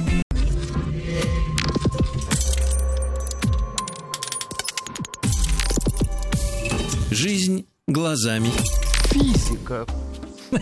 Прекрасно, прекрасно. Друзья мои, мы сегодня в нашем цикле «Жизнь глазами физика» продолжаем э, разбираться, насколько это возможно, конечно, насколько позволяют наши собственные мозговые кванты. э, В том, что такое квантовая криптография. И на связи с нами э, Юрий Курочкин, директор Центра компетенций Национальной технологической инициативы «Квантовые коммуникации» и технический директор компании Q-Rate. Юрий, доброе утро, рад нашей новой встрече. Да. Доброе утро. Доброе утро, да. Юр, ну я напомню нашим слушателям, э, э, значит, то, что по- понял я. понял я следующее. Квантовая криптография это когда ты посылаешь человеку другому шифровку, так? А если, например, система поняла, что есть посторонний на линии, Что тебя пасут, да, то в принципе все или стирается, или изменяется код прочтения. Ну, в общем, прочесть со стороны нереально. Правильно я понял? Да, да. То есть на самом деле мы говорили о том, что для того, чтобы передать зашифрованное сообщение, нужно сначала передать ключ. И вот мы как раз этот самый ключ а, передаем, а потом уже можно, а, значит, собственно, по, по интернету, по радио даже продиктовать шифровку и потом эту шифровку с помощью ключа можно будет... э, Юрий, ну мы так и делаем. В принципе, каждая наша программа это шифровка специальным, так сказать, э, назначением службы. Да. Юр, а вот скажите, пожалуйста, а как связана э, вот квантовая криптография с квантовым компьютером же? Или, например, другой вопрос по-другому. А можно на обычном компьютере, ну, например, на 486-м, вот, сделать вот это криптографическое послание? Ну, значит, тут два вопроса в одном, на самом деле. А, Значит, сначала на второй отвечу. То есть для того, чтобы, когда уже есть ключик, вот, когда фотоны пробежали там от э, передатчика к приемнику, измерены, все хорошо, вот, мы можем взять э, этот самый ключик и хоть на 486, хоть на телефоне, хоть на аппарате, который управляет, например, железнодорожными стрелками или там беспилотным автомобилем, уже зашифровать послание. В принципе, это не так уж и сложно, то есть там не требуется каких-то колоссальных вычислительных мощностей. Вот. Но а, для того, чтобы пытаться что-то взломать, вот там как раз и требуются колоссальные вычислительные мощности. А, это известно еще, а, например, там, э, э, со, со Второй мировой войны, как, э, собственно, англичане, взламывая а, значит, шифровки немцев, э, создали один из первых таких компьютеров, он был там э, частично аналоговый. А, и, и тут как раз вот возникает интересная штука про тот самый квантовый компьютер. Дело в том, что сейчас, когда вот, э, например, вы покупаете что-то в интернете, вот заказываете, например, там э, еду, э, номер вашей карты э, шифруется. Но шифруется он, э, значит, э, с помощью так называемой асимметричной криптографии. Это задачки, которые в одну сторону решить легко, в другую сложно. Если быть точным, это задачка, с которой все знакомятся где-то, по-моему, по-моему, в пятом классе. А, задачка а, разложения составного числа на простые. То есть мы помним, что вот в столбик перемножить числа просто, а когда нас просят разложить на простые, вот тут начинается самое мучение. Мы пытаемся делить на 2, на 3, на 5, на 7, 11 и так далее. А теперь представьте Ну, себе, это, что... это, э, Юра, это как с Буратино. 5 на 2 не делится, не делится. Будем делить на 5. Получается 1. Получаем. Да. Вот. И на самом деле эту, эту задачу решать тяжело не только э, вам, но и компьютерам. Да. А, но только классическим компьютерам. А вот э, в 90-х э, Питер Шор а, показал, что а, квантовый компьютер решить эту задачу очень легко. И Почему? э, э, Почему? Как раз используя вот эти вот два свойства а, квантовой физики, это суперпозиция и запутанность. Так. Вот. На, на самом деле там не, не будем сейчас проваливаться в объяснение, как там э, как задача факторизации сводится к другой задаче, но, грубо говоря, значит, вот сейчас все, все слушатели физики меня отругают, но... а, А мы значит, похвалим. э, Да, да. Конечно. Можно сказать, что а, а, квантовый компьютер пытается делить одновременно на все числа. Ух ты. Вот. То есть вот, вот классический пытается один за другим, а квантовый вот одновременно. Но еще раз, вот с точки зрения э, строгого и правильного объяснения, значит, э, вот, вот те, кто разбирается в квантовых компьютерах, они сейчас будут недовольны этим объяснением. Ну ничего, Но ничего, мы не, зрения услышим, вот не такого- услышим их недовольства. Таких ничего. очень мало, поэтому ничего Да, страшного. да, да. Юрий, Юрий, а вопрос, вопрос, а внешне, вот как выглядит квантовый компьютер? Вот, э, так сказать, вот, э, потому что очень часто это э, словосочетание слышу, а вот внешне это какое-то друг, другое устройство принципиальное, по, по объему, по масштабу. А, да, он, э, с одной стороны, он, с одной стороны, он обычно очень маленький, с другой стороны, очень большой. А, почему очень маленький? Потому что вот э, сам этот э, процессор квантовый, например, там могут быть а, одиночные атомы или одиночные ионы, или вот микроскопические а, а, значит, сверхпроводящие цепи, охлажденные до состояния жидкого гелия. А, это, вот. это минус А- а- сколько получается? Минус 200? Э, Да, там минус 273, но там речь идет о это самое, вот есть абсолютный, абсолютный ноль, и вот там чуть-чуть выше э, абсолютного нуля, буквально доли градусов. Вот сколько Так, так. могут люди охладить, столько охлаждают. Да. Вот. И вот для того, а чтобы вот, это, всё вот этот охладить- кондиционер занимает место, да, большое? да, да, да. Вот этот кондиционер, он занимает, ну, скажем так, а, целую комнату. А еще к этому компьютеру подводится электроника для того, чтобы, а, собственно, с, с этим маленьким вот квантовым процессором работать. То есть для того, чтобы работать с квантовым процессором, вам нужен еще рядом а, классический компьютер, который будет как-то переводить э, на человеческий язык то, что значит, показывает квантовый компьютер. То есть, Юр, правильно я понимаю, что идеальное место, где э, должен находиться квантовый компьютер, это э, на орбите, там, где холодно, как говорится. На самом деле там недостаточно холодно. Да вы что? Вот. Да, да, там, ну, там, собственно, единицы градусов. То есть такую температуру люди умеют вот, вот легко достичь, собственно, в больших объемах. А надо, э, значит, вот буквально доли градуса. То есть это, э, значит, э, это температура, при которой вот все, все, что может затвердеть, уже затвердевает, и только вот, э, значит, э, Да. самое... Э, так Юр, сказать, а тогда под- вопрос, э, Юр, вопрос такой, а сколько ж надо энергии для работы такого компьютера в час? Ну, чтобы он так вот хорошо охлаждался. такого до холодильника. градусов. Ну, это, это- смотря опять же с чем сравнивать. То есть если, а, например, э, вот Google, когда показывал свое квантовое превосходство, правда его сейчас, говорят, немножечко э, развенчали, найдя более оптимальные классические алгоритмы, вот. Но они сравнивали работу своего вот этого маленького процессора с э, одним из самых мощных э, суперкомпьютеров в мире Так. и, и оказались быстрее. Ну, то есть там, грубо говоря, два с половиной дня и там сколько-то секунд. Вот. А, и, конечно же, вот такой квантовый компьютер, он потребляет во много-много раз меньше энергии, чем этот э, ги- гигантский суперкомпьютер. Ну, то есть в Вот. пересчете, Ну, там- в пересчете на сделанную работу, да, имеется в виду?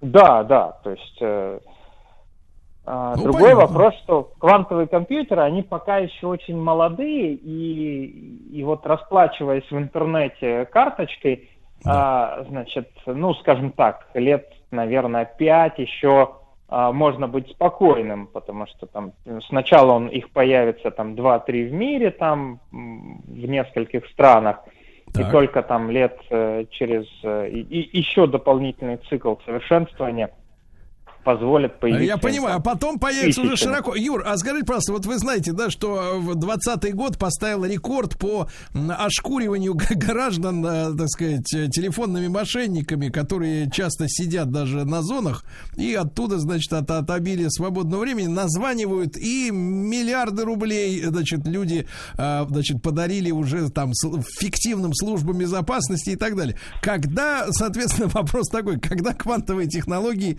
придут к мошенникам широкого посола, так скажем? Когда А, ну они вот, придут на э, зону. Мгм.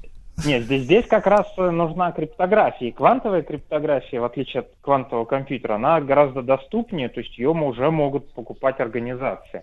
Вот, например, недавно, а, собственно, мы подали патент, я там основной автор, где мы предлагаем, а, значит, вот, например, оснастить банковскую сеть э, квантовой криптографией.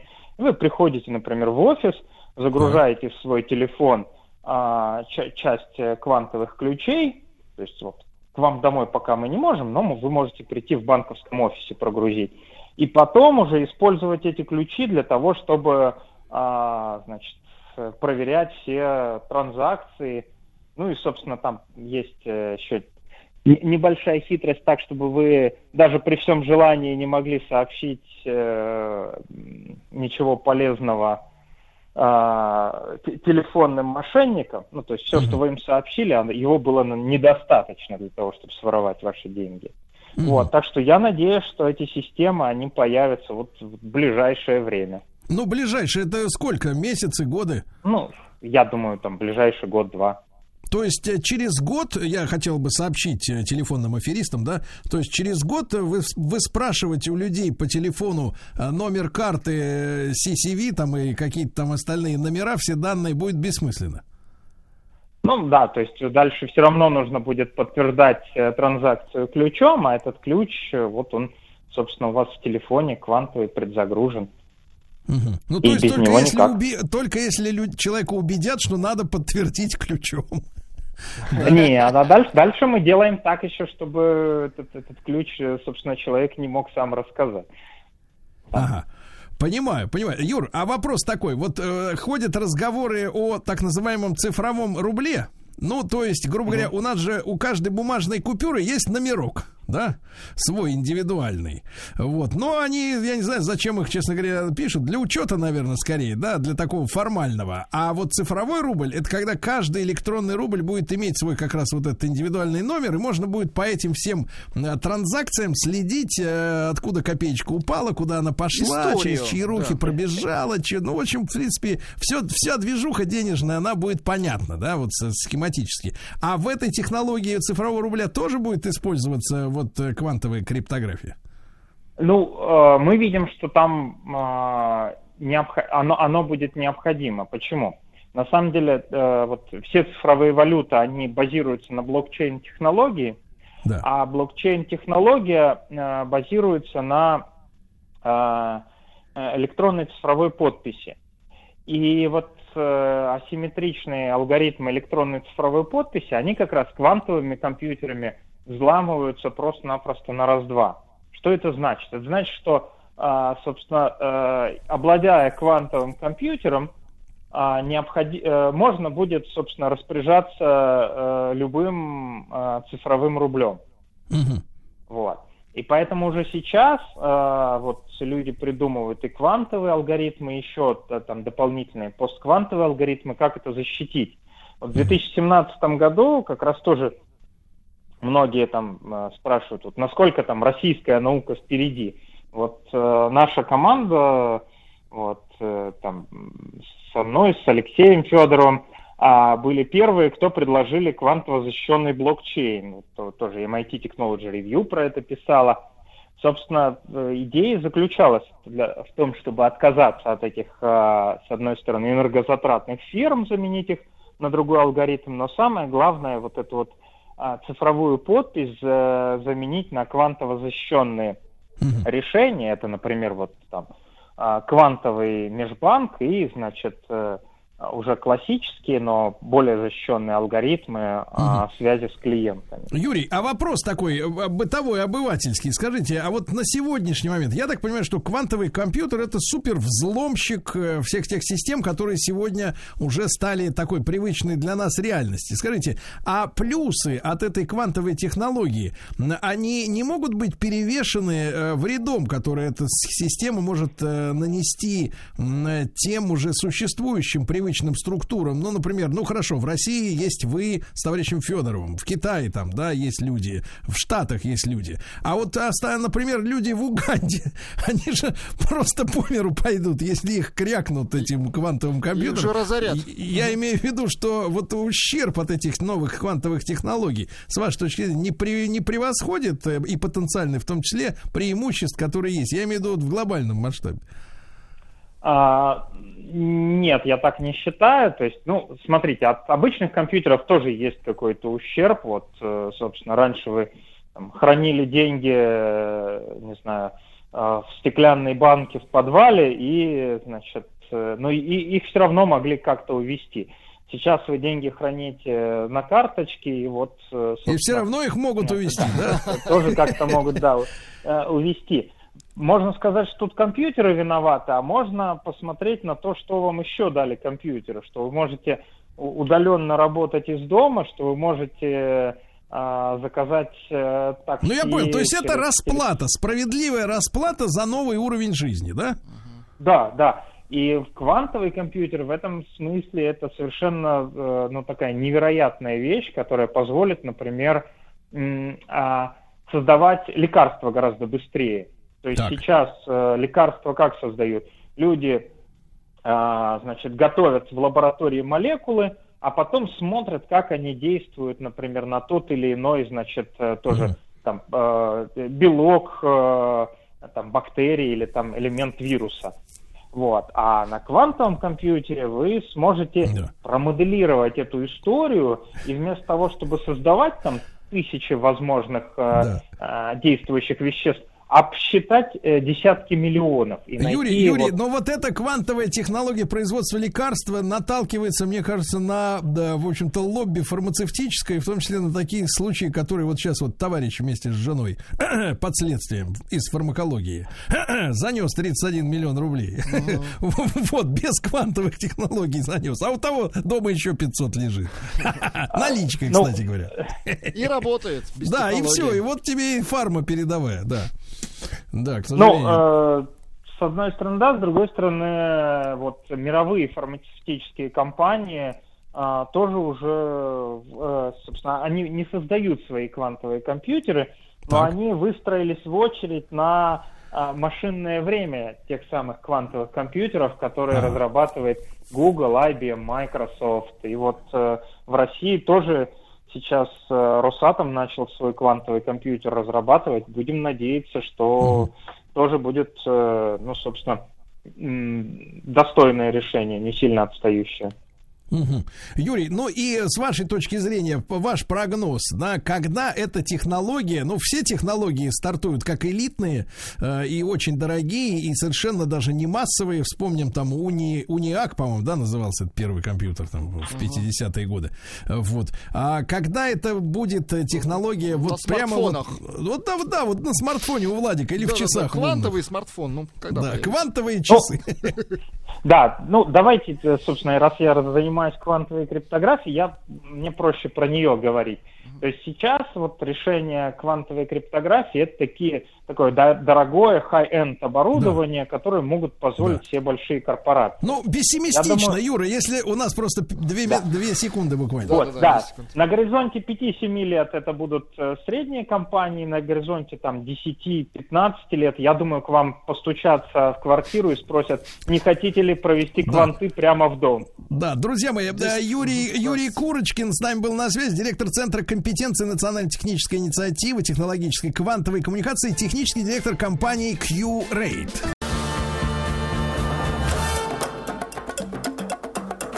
В конце концов, имею право узнать, а? Золотой мой, что-что, а право-то вы имеете. Право имею. Имеем его, э, да, вместе, дорогие товарищи.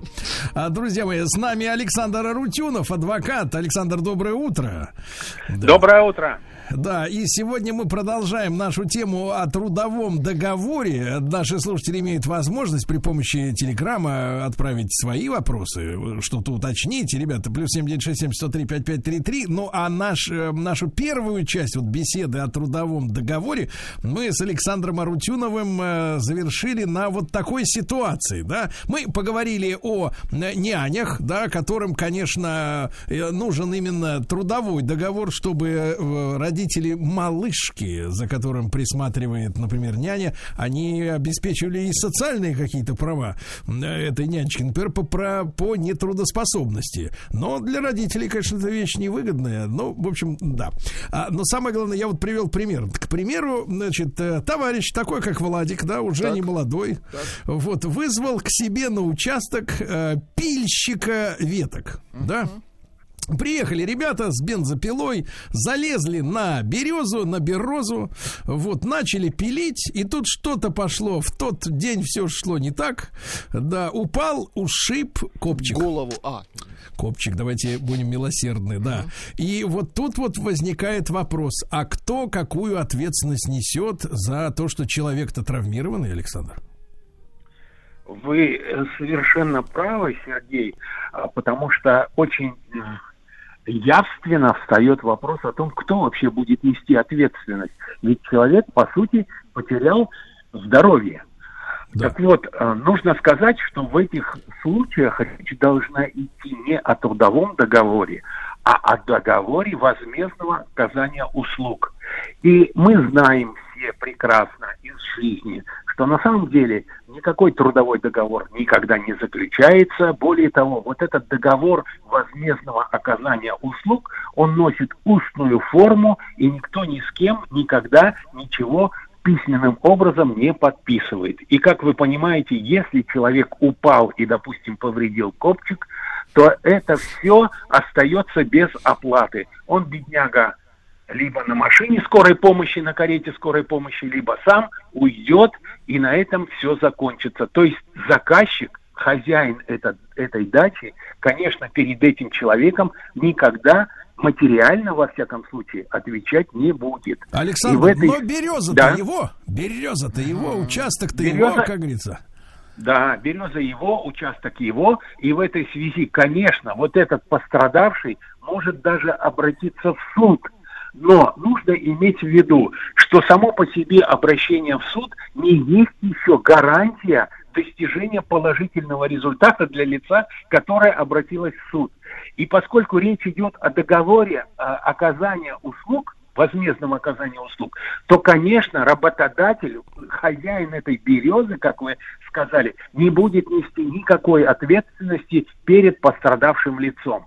Именно поэтому законодатель вот в тех случаях, когда может идти речь о гражданско-правовых отношениях, которые, которые происходят длительное время, э, законодатель даже предусмотрел, что вот эти гражданско-правовые отношения могут быть на основании письменного заявления работника признаны трудовыми отношениями. А трудовые отношения, трудовой договор, как вы правильно заметили, это определенные условия в отношении работодателя. То есть он тогда будет нести ответственность перед работником, который пострадал. В этой связи, конечно, нужно в том случае, если речь идет о каких-то длительных отношениях, заключать обязательно трудовой договор, а не работать по договору возмездного оказания услуг. Я вам могу сказать из практики, что, как правило, я уж не говорю о том, что приехал человек на день берез- березу по- попилить, но даже если, к примеру, где-то на даче женщина какое, какая-то работает няней, то, как правило, во всяком случае в Подмосковье, речь идет о том, ты будешь получать в месяц такую-то сумму, на этом все. Вот тебе жилье, где ты будешь спать, где ты будешь кушать, и, и никакого договора мы заключать не будем.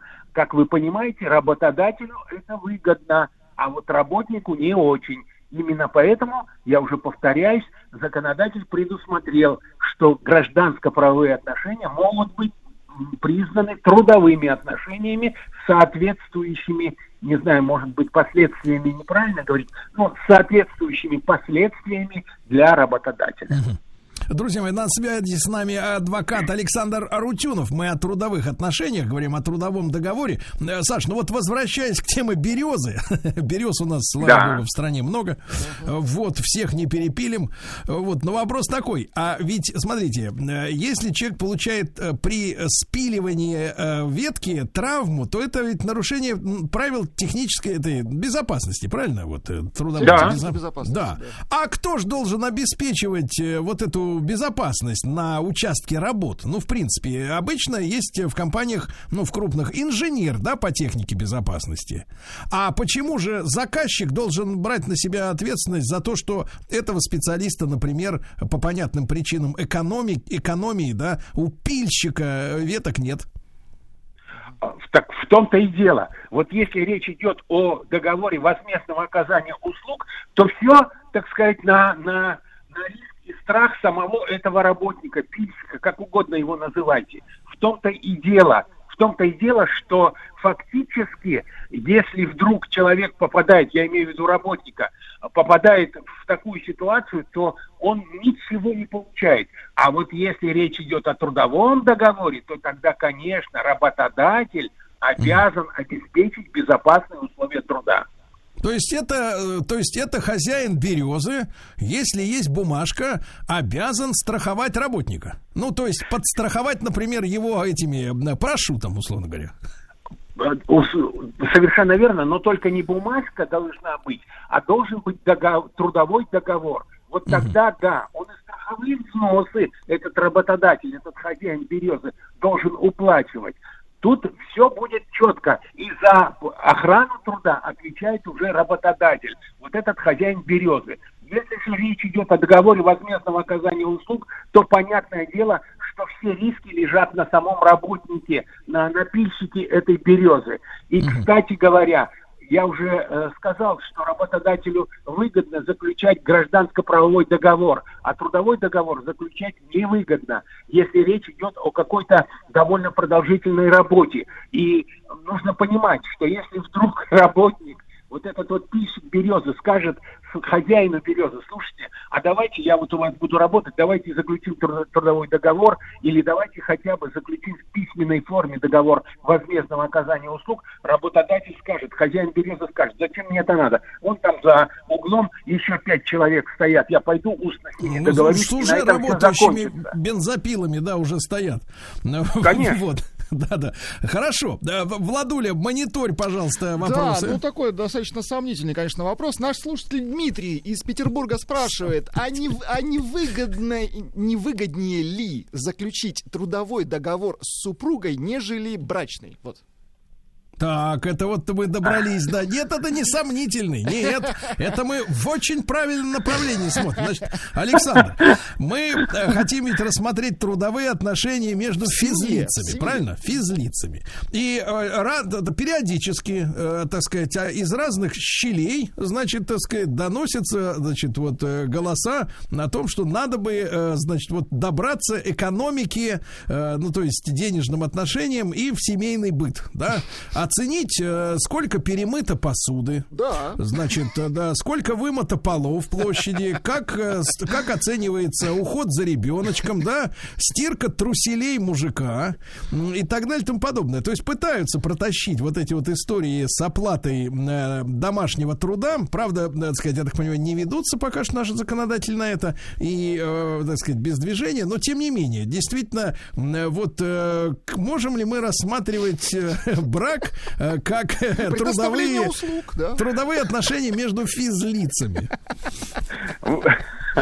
Вопрос, я бы так сказал, вопрос абсурдный, но он имеет право на существование. Время такое, Саша, время. Да, да. И в принципе, конечно, можно это все обсудить.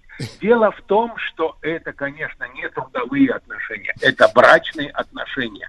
И для того, чтобы э, э, Не-не-не, и погодите. Александр, маленькая ремарка. Да. Ну как же, если ты вы- приглашаешь уборщицу, она дом вычистила, это трудовые, а тут живой человек, женщина, которая еще и любовью занимается, и варит, э, и парит, и еще и трет от грязи пол, а это вот э, не трудовые.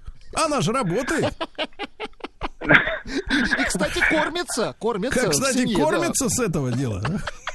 Ветчина у нее есть, и икра по праздникам. Полный стол, да, богатый. Стрипня всякая.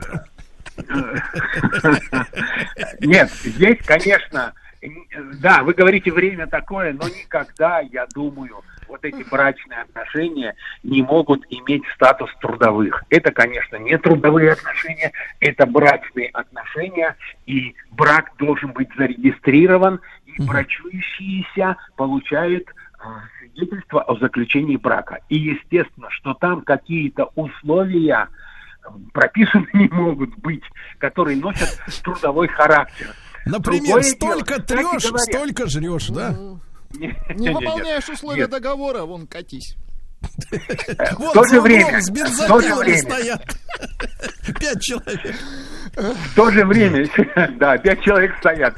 В то же время, Сергей, нужно, нужно иметь в виду, что если это брачный союз, то, конечно, об этом не может быть и речи. Но все Так. дело в том, что у нас сейчас зачастую брак не заключают. Просто мужчина с женщиной живут, и Да. а, они, так сказать, сожители. Они, так сказать, сожители. И, в принципе, наверное, вот э, такой Да, Как вопрос... говорится, труд со спиной медведи об земную ось. Друзья мои, после короткой рекламы продолжим. Ваши вопросы также.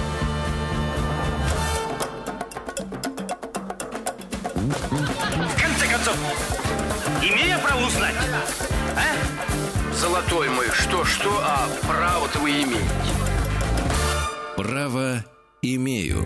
Друзья мои, с нами Александр Арутюнов, адвокат. Сегодня мы с Александром начинаем большую юридическую революцию в отношениях между людьми. Правильно, Александр? Вот, я Да, чувствую, я пожалуй. по голосу, по довольной улыбке, я чувствую, что мы с вами нащупали новую вашу золотую жилу. Вот прямо, прямо вот чувствую, да. Потому что, да, то, что вот, э, представляете, э, э, мужчины, женщины, они друг с другом живут. Из феминистических кругов постоянно раздаются эти разговоры о том, что семья это тяжелый труд. Тяж- Да, вот да, видите, да. смотрите, вот давайте буквально будем, да. Они ж так говорят. Семья это тяжелый труд, понимаете? Не легкий труд, не адвокатский, не радиоведущего, а тяжелый труд. И он должен, я считаю, быть оплачен. Понимаете, да? Вот, вот. Саш, а можем мы сейчас в условиях российского законодательства а, вот как бы оформить эти трудовые отношения между физлицами в паре? Как бы Знаете, в какой-то мере мне пауза помогла рекламная. Я подумал и пришел к следующему выводу. Так. вот Да. если между мужем и женой а, невозможны трудовые отношения, это брачно-семейные отношения, но в то же время между мужчиной и женщиной, пожалуй, может быть заключен трудовой договор на тех условиях, о которых вы уже, в общем, говорили. Женщина, допустим, приходит в дом к мужчине, начинает у него выполнять Тереть. определенные, а, определенные обязанности и может, пожалуй, сказать мужчине, слушай, а как же так? Вот давай-ка мы с тобой заключим трудовой договор. Все распишем, все сделаем. Кстати говоря, ведь работодателем может быть физическое лицо, в данном случае мужчина, который даже не является индивидуальным предпринимателем. Он является просто физическим лицом. Тем не менее, трудовой договор с кем-то, в данном случае со своей сожительницей, он, пожалуй, заключить, заключить действительно может. В этом Опаньки. трудовом договоре все опишет, как положено, все Да. опишет, как Всё положено. как было. Да, все как было, все как должно быть. Будет за нее выплачивать, уплачивать страховые взносы, будет платить этой женщине заработную плату. Поэтому, как бы не абсурдно это выглядело на первый взгляд, но мне вот подумалось, что, пожалуй, такое возможно. Но опять же повторяю, речь идет не о муже и жене, речь идет о мужчине и женщине. То есть, Я то есть, думаю, погодите, что Саша, Саша, погодите, то есть, Александр, то есть у нас получается в законах-то перекос. Просто женщина ради мужчины поработать может, а жена, значит, нет. А, жена нет. Там, там другие отношения, там совершенно друг, другая а, категория людей у нас появляется, муж и жена или категории, и поэтому там, конечно, а, в Да. этом речь быть Мужчина- не может. Саш, Но что Саш, касается мужчина по имени- извините, то пожалуйста. да, пожалуй, возможно заключение даже трудового договора. Мужчина по имени Як краси- с красивым именем пишет следующее. Получается, в браке у женщин нетрудовые доходы, и они должны сказать спасибо, что за брак их в тюрьму не отправляют великодушные мужья. А? Нет, нет, а тут другой. Саша, тут другой момент. Получается, что женщины, которые видели в браке некие гарантии и преимущества, сейчас после вашей блестящей лекции, вот, а оказалось, что они менее защищены в браке, чем просто будучи на договорной основе с мужчиной. А ведь можно заключить договор подряда.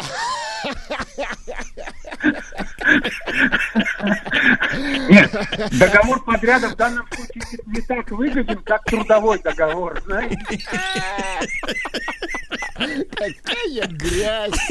Я так и представил, как они, так сказать, да, э, э, норму отрабатывают, да. Так, э, и, кстати говоря, что касается справедливости, и мужчина может потребовать заключения договора. Вбить Совершенно гвоздь, верно. Вбить гвоздь, Совершенно снять верно. пальто, снять пальто, укрыть пледом. В конце концов, это тоже работа. Извини меня, как вот ты сидишь, Согласен. например, в квартире один, я вот сижу вот, да, вот в избушке. согласен. Никто не укроет пледом, никто, даже вот никто. А это вот э, договор нам все позволит это сделать. Значит, Александр Арутюнов, мне кажется, ну, блистательно, блистательный сегодня разговор с нашим адвокатом. И мы наметили новую широкую дорогу для того, чтобы, так сказать, прорубать это окно в брак. Прорубать. Александр, спасибо. Студия кинопрограмм «Телерадиоком» представляет Просто э, Цур. Просто Не просто Мария. Да, друзья мои, не просто Мария, Мария Киселева, клинический психолог, доктор психологических наук с нами на связи. Мария, доброе утро. Вот, да. Мария. Доброе утро. От. Да, Доброе утро. Мария, мы пришли лечиться. Всем классом.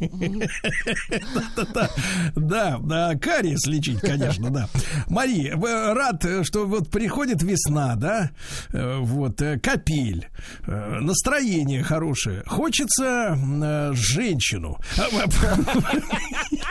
Нет, нет, позвать, позвать, позвать женщину а, куда-нибудь в приличное место. Благо у нас не как в Европе, где все закрыто. У нас есть места, где можно куда позвать. Вот. И наши замечательные с вами слушатели, Мария, они ведь не дремлют. И они, э, значит, бороздят просторы интернета и находят там этих женщин. И сейчас мы с вами будем вместе слушать 40-секундный аудиофрагмент.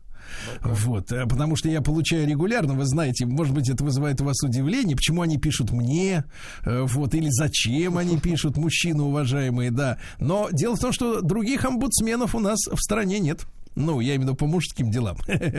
Вот, только я и один и есть. Защищаю их всяко-всякое. И они мне рассказывают о том, как им тяжело с женщинами. Вот. А, Потому что женщина-то, Мария, пошла в последнее время, конечно, не та, как говорится, на нерест. Да. Я предлагаю послушать фрагмент, э, вот э, чтобы у вас было, э, Мария, вообра... ну, так сказать, перед глазами какой-то образ. Представьте себе ну, мне почему-то кажется, что у нее хвост вместо ног, потому что образ русалки, э, длинные милированные волосы на контрасте, то есть она брюнетка, милировано все белыми нитями, а сверх раздутые губы, ну, наверное, размера на три больше натуральных, да, э, на лице. Вообще красивая была когда-то девчонка, да, но сейчас вот она одина, такая же, как и многие другие, с такими же вот э, губами и лицами. И она э, вот записала видео, э, значит, на тему 50, э, 50 критериев, по- почему она не будет с мужчиной. А, правда, э, в этом 40-секундном ви- видео рассказывается только об одной причине, да, да? А вообще сама девушка с Киева. Давайте послушаем э, пленочку, Владуля. Ну что, всем привет! Я надеюсь, вы это видео досмотрите до конца. И я хочу с вами начать говорить по душам и разговаривать на интересные темы. Первая тема. Почему я одна? У меня есть 50 критериев, 50 пунктов, по которым я оцениваю парней и с которыми я не буду встречаться, если у них это будет. Э, Ну, не то что недостатки, ну просто люди такие, знаете. Один из критериев, если парень предлагает на первом свидании заплатить собой за себя. Или вообще заплатил за себя и сиди дальше, чтобы ты заплатила. Ну, ты зовешь на свидание. Ты ждал этой встречи. Ты предлагаешь потом еще увидеться. Ты потом выписываешь. Почему так происходит, я не понимаю. У меня так много раз в моей жизни было, честно. Много. Я не знаю, почему. Ну что, всем привет. Много. Ну, очаровательно, Много. очаровательно. Мария, это, и вот э, поверьте мне, десятки писем от мужчин, э, которые э, вот задаются одним и тем же вопросом. А Почему современные девушки не хотят платить за себя? У них что, а, задают вопрос, денег нет? Слушайте, ну действительно, это же традиция такая... Убогая, правда, с точки зрения мужчины? Нет, нет, я имею в виду, что сама традиция, что, что если мужчина приглашает и на свидание, и вообще, э, в принципе, что он платит, она идет, ну, то есть она очень долго существовала, и кто-то перестроился уже сейчас, и наоборот, из девушек, я имею в виду, может обидеться, когда вот этой старомодной такой э, традиции мужчина пользуется и пытается за нее заплатить, а кто-то еще живет, к сожалению, в том стандарте. А, Потому что дес- ну, мы понимаем, когда два человека встречаются, они еще каких-то правил бюджетных не оговаривают. И каждый живет в своих, э, простите такое слово, парадигмах, представлениях о том, ну, что О том, такое э, хорошо. кто ест лосось сегодня, да? Вот, о том, ну, кто платит, кто не платит, кто приглашает, кто делает там предложение первое и так далее. И действительно, если люди мало знакомы, как они могут заранее понять, э, ну, что в голове у другого. Поэтому обижаться я бы на это вообще не стала, потому что это, ну, по большому счету, Нет, нет, большая... на таких такая- мы не обижаемся вообще. Во- ну, У меня в жизни не было, чтобы кто-то предлагал мне за себя платить как раз, потому что, наверное, действительно другая ну, возрастная категория, и э, ну как-то вот так вот. Мария, Наоборот, но суть- того, но я суть- хочу скажу, я сейчас хочу сказать наоборот, молодые люди, например, когда приходят на терапию, они наоборот спрашивают, как, кстати, это наоборот проблема. Они хотят заплатить за терапию. Они говорят, э, почему, вы объясните мне, что мы должны делать?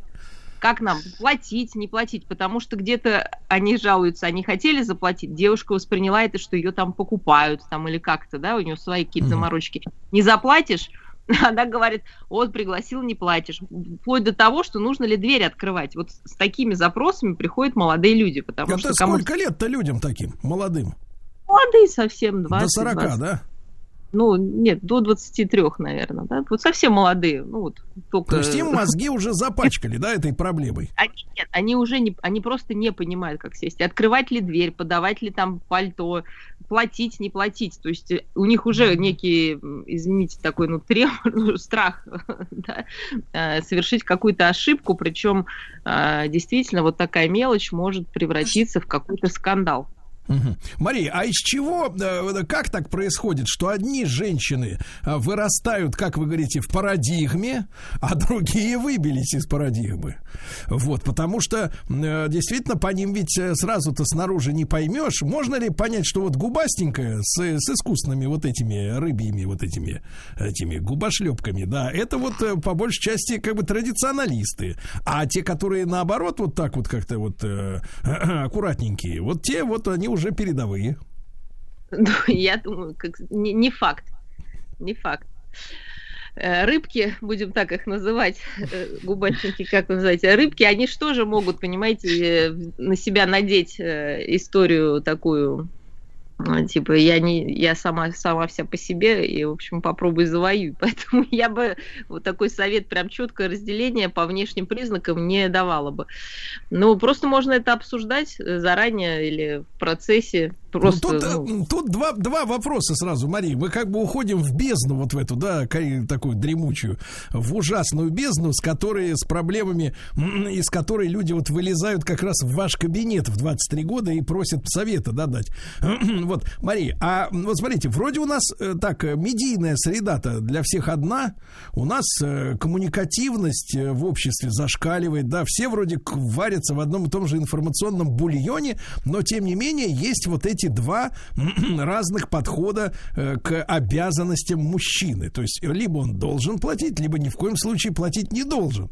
Вот у каждой из этих позиций логика, конечно, железная, потому что пойди найди дурака, который хочет платить. Ну, так вот, в принципе, да. Конечно, женщине очень удобно, чтобы она съела лосось, да, например, потом креветок заказала с чесночком. Ну, с чесночком, может, и не закажет, потому что будет изо рта пахнуть чесночком. Вот, потом что она? Салат с рукколой возьмет, правильно? Пару чашек латте выпьет, правильно? А уже счет-то под трешку, правильно? А, во, да. И что, ей хочется за это платить? Нет, не хочется. И это, э, это, в общем-то, понимает любой идиот. Но, но когда вот это вот нежелание платить, э, просто естественное, нормальное желание любого человека не заплатить. Съесть кальмара и не заплатить, это нормально.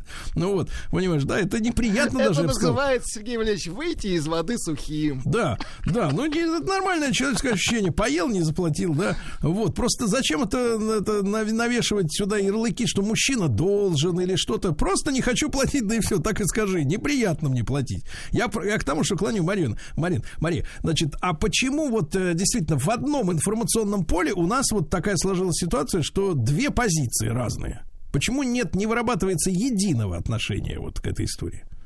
Ну, Я не считаю, ну, потому что и в информационном поле нет единой позиции.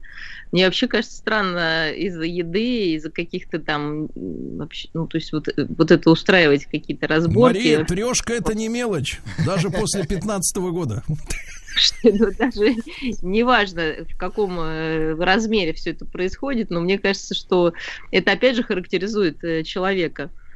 Вопрос же на самом деле не, в- не в этом. Я думаю, что и женщина может с удовольствием заплатить за другого и просто... С удовольствием? А в чем проблема-то, я не понимаю. Проблема в том, что это не доставляет им удовольствия. Проблема в том, что, Сергей, не найти в этом удовольствие. Никак. Шарю в мутной воде, а рыбка ускользает. Э, вот вы говорите информационное поле. Опять же, мы откуда берем информацию? В новостях об этом не говорят. Правила эти в законе не прописаны. Если мы возьмем э, образы из кино, из видеоклипов, не знаю, из рекламы, э, из какого-то опыта, из рассказов других, то я думаю, в большинстве случаев как раз все-таки традиционно... То есть нужен, если- я услышал, Мария, то есть нужен закон. Вот, закон, конечно, Закон. тогда все понятно, конечно. Либо осуждение, то до свидания. Таких ну зак- вопрос, ну вопрос, смотрите, вот смотрите, вы описали эту ситуацию, да, женщины, которые не позволяют, э, значит, за себя платить и э, доходят до идиотизма, что руку им не подать из автобуса и дверь не придержать, да, они не хотят быть обязанными, да, ну вот, а, э, соответственно, а что, женщина, которая съела треску за счет Владика, она тут же ему должна что-то? Я не знаю. Надо у Владика спросить, с кем он Нет, встречается. нет, ну серьезно, а какая позиция у женщин, которые вот хотят жрать за счет мужика? Чужую треску. Да, вот, э, в принципе, не оплачено. Вот их позиция какая? Он должен, он, он мне должен, а я вот э, должна что, просто съесть? Нет, ну смотрите, а если вы друга приглашаете? Вот вы с Владиком пойдете. друга, друга, мы, друга мы давно уже никогда не приглашаем, мы друга прожорливые оба, мы боимся. В том-то все и дело, что здесь же вопрос не в том, что это мужчина и женщина, а вопрос в самом структуре. Если кто-то приглашает кого-то на обед, в принципе, э, вполне нормально, будь это мужчина приглашенный, мужчина и мужчина, мужчина и женщина, да, две семьи, иногда вполне, ну, это нормальная практика, что ну, может заплатить один день приглашающий, другой день другой человек. Просто Я, я, тут, я не- тут, кстати, Мария, узнал, как в Дагестане появилось в Махачкале большое количество кофеин. Оказывается, там была традиция, что платить за стол должен был один человек. Ну, по умолчанию, наверное, самый состоятельный. И вот состоятельные устали. Вот, и тогда, значит, вот появились кофейни, где можно, конечно, себе позволить угостить там э, стаканом кофе за 100 рублей всех. Вот, э, не, не, не становись при этом нищим. Вот такая вот история, да? Э, Потому что, конечно, всех кормить это, извините меня, да, Владик? И самому нечего. Конечно. Мария, а вот вопрос, смотрите, а, а- а когда для женщины тогда, ну вот с этими, которые хотят есть э, за счет мужика, это понятно, а вот те, которые отказываются, чтобы за них платили, мы же понимаем, что э, ну, состо- э, отношения, да, а- они э, развиваются, и в конце концов э, у обоих э, участников отношений появляется ощущение, ну, справедливое ощущение, наверное, все-таки каких-то обязательств, да, друг перед другом. А вот та женщина, которая демонстративно не хочет есть за счет мужчины, э, вот в такой паре вообще какие-то взаимные обязательства, они когда-то наступают? Ну, в принципе. Или вот они живут по жизни, никто никому ничего не должен. Хочешь переспали, хочешь пообедали. А так, в принципе, иди гуляй, Вася. Ну, а, опять же, это то, что обсуждается. В какой-то паре свободные отношения, они встречаются там каким-то одним своим боком, э, и, и, в общем-то, все Или остальное... другим. их- Да, или другим. А в каких-то парах э, просто финансовая Нет, вот с медицинской точки зрения, вот я просто хочу понять, вот эти люди, они в принципе, вот которые отказываются дамы, чтобы за них платили, они э, не хотят, э, чтобы на них претендовали, и они сами не желают быть должными что-то мужчине, да? Ну, слушайте, страх, то есть это же тоже, ну, скажем, не самое нормальное ощущение, когда тебе кажется, что ты что-то кому-то обязан просто за какой-то, как вы говорите, за кусок трески. Ну, это смешно. Честно сказать. Вот я, я вот, ну, я, Нет, конечно, Мария, ну хороший кусок трески, это, значит, на дороге не валяется. Я не понимаю вас сейчас. Вот. Но э, относиться к еде или какой-то оплате ресторана как к какому-то э, к покупке себя или наоборот к продаже, наверное, это что-то чрезмерное уже. А почему они тогда так зациклены на этом, на самом факте? Кто заплатил? И заплатил ли, и можно ли платить, или нельзя? Вот почему к этому придается такое значение? Это некий, я считаю, что, конечно, в этом лежит такая более глубокая история. Это бояться как раз показаться, э, не знаю, там, зависимым э, или каким-то меркантильным, и чтобы, не дай бог, никто не подумал, что я такая. Ну, конечно, в глубине души, значит, соответственно, эти все страхи и желания существуют. То есть любой перекос, э, он, ну, ненормален. Если у тебя есть деньги, ну заплати сама. Какая разница? И Мне кажется, это вообще не является темой дискуссии, если у людей отношения. Если они действительно хотят Нет, быть... погодите, погодите. А если хек хочется, а денег Да, нет? по- погодите вы с хеком. Вот пишет Андрей, кстати, достаточно разумное сообщение. Он пишет, единственный вариант, когда точно платит мужчина, если он приглашает девушку в сауну. То есть давайте не вот, не вот этими гадкими словами. Все-таки нас слушает, извините меня, клинический психолог. Давайте. Доктор психологический. Давайте так. Приглашает помыться. Это отвратительно, Сергей. Извините, Мария, не хотел, Это был, вырвалось. да, Вырвалось прямо, вот как из крана, да, да, вырвалось. Ну вот, ну а серьезно, серьезно, если Мария, ну вот вопрос, вопрос, люди, сейчас весна, опять же, я же начну, закончу, с чем, с чем, с, с- с- с чего начал. Э, Мужчины начинают, и женщины тоже, сейчас они скинут все эти зимние вещи, начнут выглядеть привлекательно, уходить по улице красивыми, да, и, конечно, речь идет о том, чтобы познакомившись, идти вот на то самое первое свидание. С вашей точки зрения, и как врача, и как взрослого человека, а какое, какая максимально ком- комфортная для обоих схема, чтобы вот как раз договориться, и чтобы не было этих непоняток? Не обидеть. Ну, э, договориться. Договориться Нет, просто. то есть при входе, при входе спросить, будешь платить? Нет, нет, нет. Это на- Я тебя спрашиваю, Погодите. ты будешь платить? На этапе сообщения Да. вы пишете девушке следующее. Ты мне Ну. очень понравилась. Идем в ресторан, платишь сама. Да, вот где вот, Вот- вот вставить вот такой эти форме, вот... да. э, вы- Да, почему бы, да. Идем в ресторан. Ну, слушайте, За смотрите, деньги. За твои. Ты очень красивая, за твои деньги идем в ресторан, пожалуйста. Я голоден. Ну а почему нет-то? Ну слушайте, если у человека нет сейчас денег, а у нее есть, но и, и люди хотят встретиться, понимаете? Это же вопрос в отношениях, То есть а вы хотите сказать, что э, на рейтинге мужчины его неплатежеспособность никак не отразится в дальнейшем, да. И он не будет ощущаться этой женщиной как лузер. Парни, вы получили сейчас исчерпывающие инструкции, правильно? Нет денег, надейся, что хек купит она.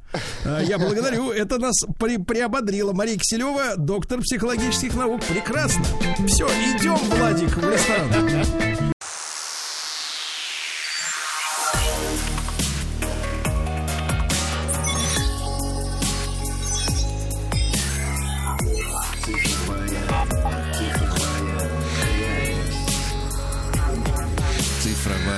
Реальность.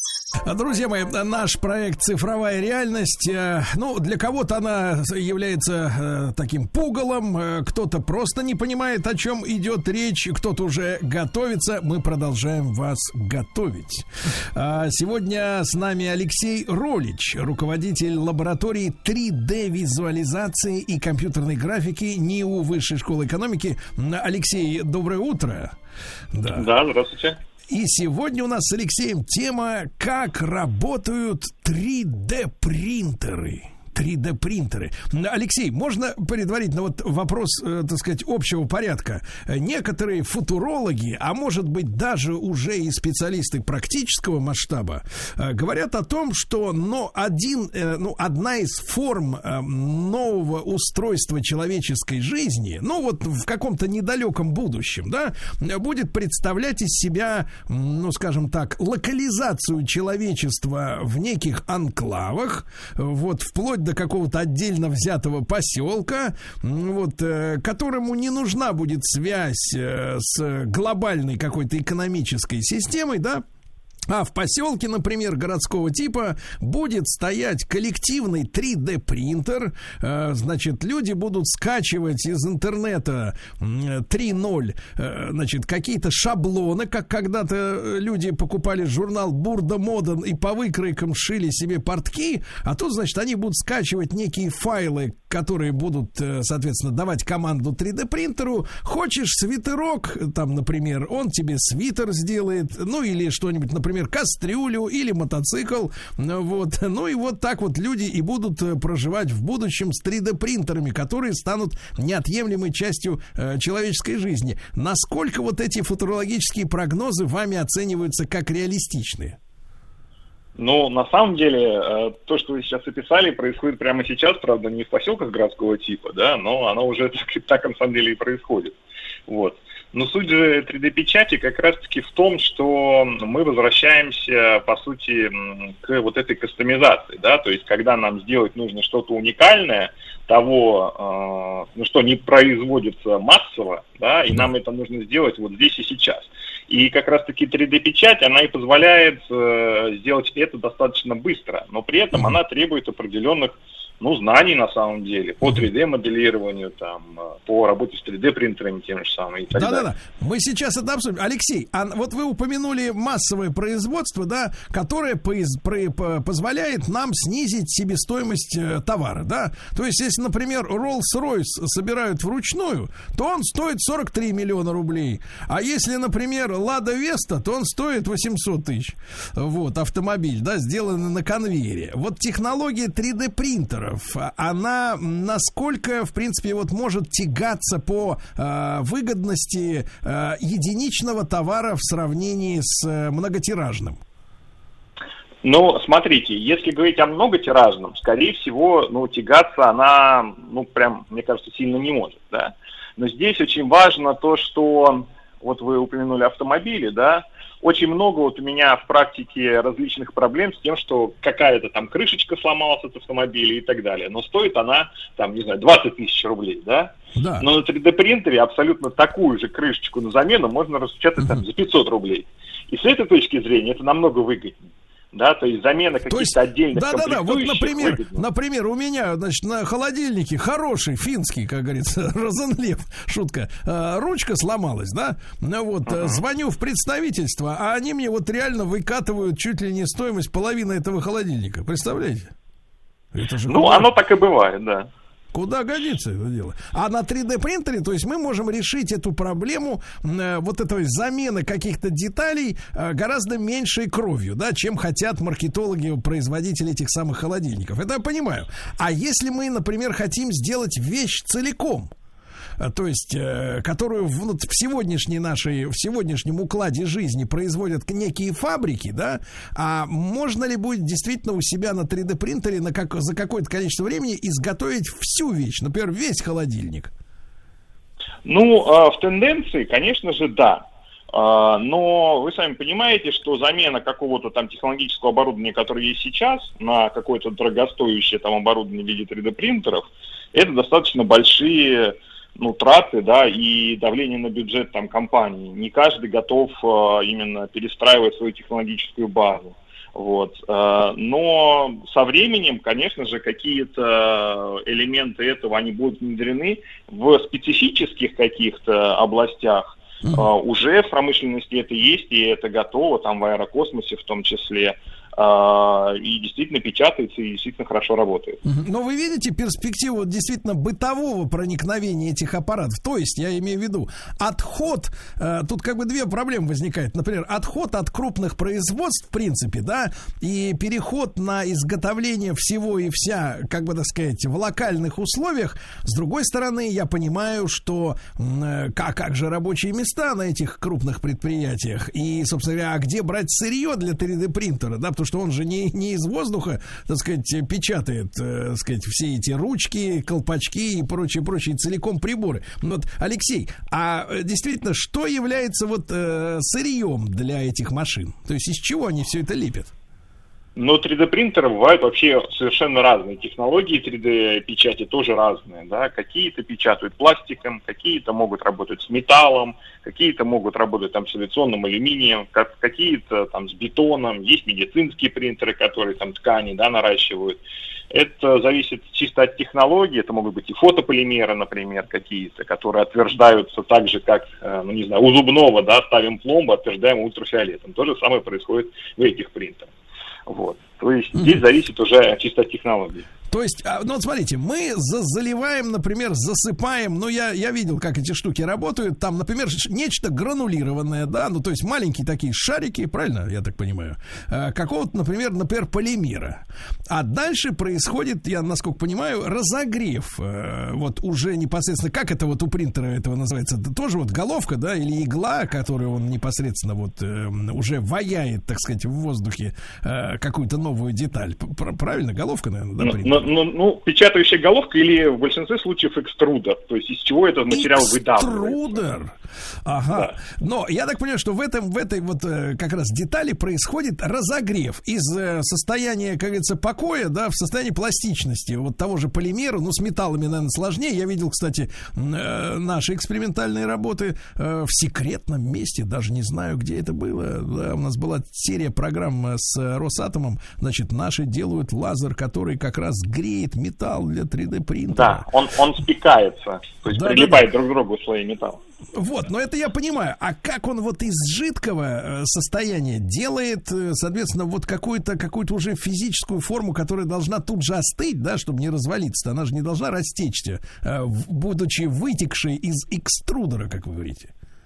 Ну вот смотрите, если там говорить о тех вот принтерах, которые как раз-таки плавят, там, допустим, тот же самый пластик, да, вот самый распространенный, который там в школах каких-то стоят, в университетах, учебные принтеры, да, там все очень просто. Заправляется пластик, он греется, превращается в такие жидкие сопли, которые, по сути, размазываются по э, некоторой области, на которые начинают застывать. То есть э, подогрев происходит определенный, но, э, скажем так, вот этот вот жидкий, жидкое вот это состояние этого пластика, оно превращается в твердое, потому что происходит резкий перепад температур.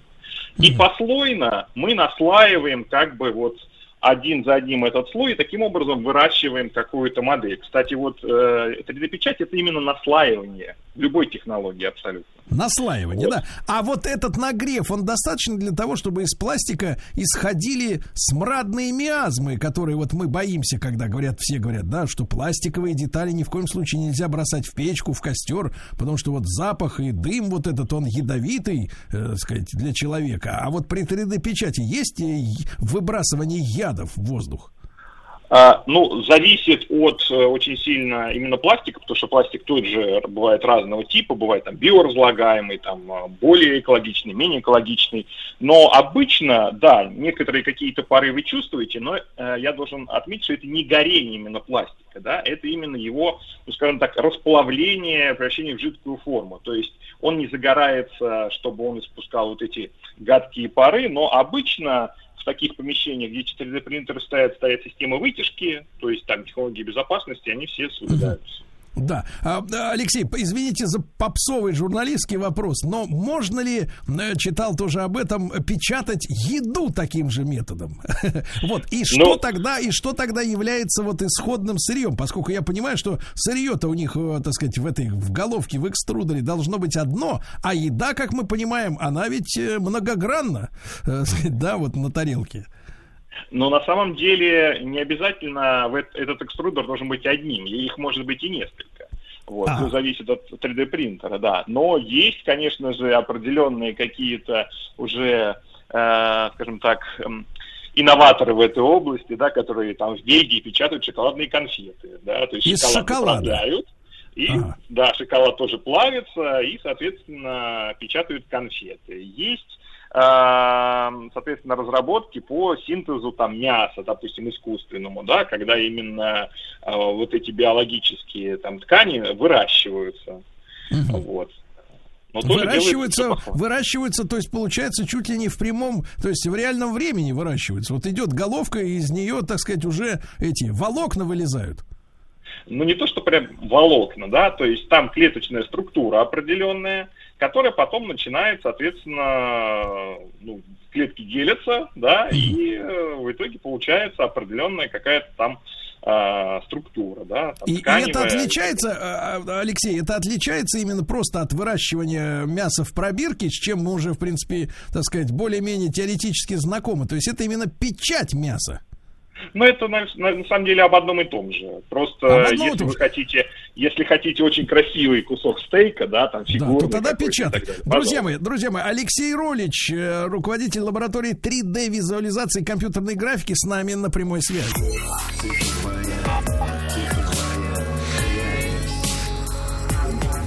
Цифровая реальность. Друзья мои, так, цифровая реальность. С нами Алексей Ролич, руководитель лаборатории 3D-визуализации и компьютерной графики НИУ Высшей школы экономики. Мы сегодня от цифровой 3D-печати, э, естественно, говорим. Про еду я чуть-чуть понял, все это еще в зачаточном состоянии. Алексей, а вот цена вопроса, цена вопроса уже вот э, в нынешнем, э, в нынешнем нашем понимании. Как, какова сумма входа в эту новую, так сказать, технологию? Можно ли ее позволить себе отдельно взятому, как говорится, домохозяйству? Ну, на самом деле можно, вот, но здесь зависит все от, э, скажем так, качества, которое вы хотите в итоге получить, да. Вот на моей практике самый дешевый 3D-принтер, который я вообще сумел приобрести, это был принтер э, в новогоднюю распродажу на Алиэкспрессе, да, который стоил там 9 тысяч рублей. Вот. А, а что это? Но... И он к вам уже дошел или пока еще Почта России да, давным... везет? Давным-давно дошел, еще было это до пандемии. Вот он Слушайте, а какого работает. эта штука, опишите, пожалуйста, какого эта штука размера? Вот что она себя за 9 тысяч рублей представляет? Ну, это такая, скажем так, э, пришло это в коробке, я не знаю, там 30 сантиметров на 10. Там Ой. были составные части, которые нужно самостоятельно собрать. Там есть инструкция. Mm-hmm. Вот. И в итоге это представляет собой, ну, такие две рамы, да, такой печатающий область, который туда-сюда ездит. Вот. Но э, тут нужно отметить, что если вы хотите себе домой 3D-принтер, вы должны понимать вообще, как он работает и что с ним делать. Вот. Потому что если вы хотите получить какую-то, ну, скажем так, услугу из коробки, да, э, вот все готовенько, и ничего даже делать не надо, одну кнопку нажал и все готово, вряд ли это получится с такими принтерами сделать. Мгм. То есть, э, то есть э, сегодня еще нет такого удобного программного обеспечения и, грубо говоря, библиотеки э, каких-то вот деталей, которые просто загружаются и на автомате уже печатаются, да. То есть это пока что такая тонкая работа, именно связанная с тем, что ты должен достаточно глубоко погрузиться в сам процесс, да. Ну, понимаете, в чем дело? Вот такие именно дешевые принтеры, да, которые вот э, там за 10 тысяч рублей, они требуют определенной калибровки, то есть какие-то минимальные знания должны быть. Вот. Если хочется прям вот ничего не калибровать, ну, будьте готовы там отвалить, я не знаю, там около 500 тысяч рублей, да. Вот, 500? э, Да, есть такие уже более, скажем так, полупрофессиональные принтеры, в которых как раз-таки все уже само работает по себе, можно сказать, то есть высокая степень там автоматизации, э, подключение там по Wi-Fi, как хотите. Вот. Ну, а про промышленный принтер я уж совсем не говорю, там Алексей, миллионы, миллионы. а вот давайте, давайте вот рассмотрим Пи- 500 тысяч. Значит, принтер по цене, грубо говоря, автомобиля. Ну, по крайней мере, бэушного точно. А, значит, и, и с каким материалом исходным эта машина может работать? То есть это только пластиковые детали? Э, Нет, ну по такой цене можете приобрести из фотополимера, соответственно, можно печатать. Э, Даже есть какие-то простенькие, которые с металлом работают. По такой цене можно приобрести. А вот, вот практическое при- применение, какое вы видите для такой машины сегодня, вот э, за эти деньги, за полмиллиона? Что Ну, он может, если что для он дома- может сделать? Да. Ну, э, смотрите, э, ну, на самом деле, вот мы такие принтеры именно в наших каких-то образовательных целях используем там для прототипирования роботов, э, каких-то разработок студентов, да, это там корпусирование каких-то э, устройств, э, печать там простой какой-то механики э, и так далее. А, Вот. Но обычно, конечно же, такие принтеры приобретают студии 3D-печати, которые именно зарабатывают на этом деньги, да, то есть печатают что-то на заказ. То есть ты к нему пришел, говоришь, у меня ручка сломалась, они тебе печатают ее, да? Да, да, говорят, вот там 2000 рублей, ваша ручка будет готова там послезавтра, приходите. То есть это, так бы, как, как говорится, на данный момент мо- модель бизнеса скорее, да? То есть это такое малое э, предприятие, то есть это, это средство производства сейчас. Ну, по сути, да. Если говорить именно вот о тех простых принтерах, которые каждый там может себе ну, позволить, да, там за 10 тысяч рублей, ну, тоже есть определенные какие-то области применения там в доме, которые там можно реализовать. Вот я, например, на своем там опыте, э, там, я не знаю, печатал э, там заглушку для унитаза, да, знаете, вот там крепится унитаз на таких штуках, вот такая, да. Заглушка, не, не могу ее найти. да. Да, Не и могу ее найти. найти, а мне хочется сделать самому, да, вот я сделал. Или там, не знаю, прохудилась у вас прокладка у крана, да, есть пластик, который имитирует резину. Запихнули, значит, его в 3D-принтер, за 5 минут он напечатал, чтобы не идти А там, при этом допустим, тогда. Алексей, еще один короткий вопрос совсем. А при этом нужен тогда, например, какой-то 3D-сканер, э, куда вы, например, можете положить деталь, которая у вас сломалась, он его от- отсканирует, отцифрует эту деталь и родит вот эту 3D-модель, которая будет напечатана. Потому что надо же объяснить этому принтеру, как э, надо делать э, работу. Конечно, но если э, тут два пути, да, вам нужно получить саму вот эту 3D-модель, которую вы этому принтеру там загрузите, он будет ее печатать. Ее можно получить, либо вы ее делаете самостоятельно руками, да, там в какой-то программе, Либо скачать либо файл. сканируете. Либо Да, я понял. Либо Алексей файл, Ролич, да. дорогие друзья, руководитель лаборатории 3D-визуализации компьютерной графики НИУ Высшей школы экономики.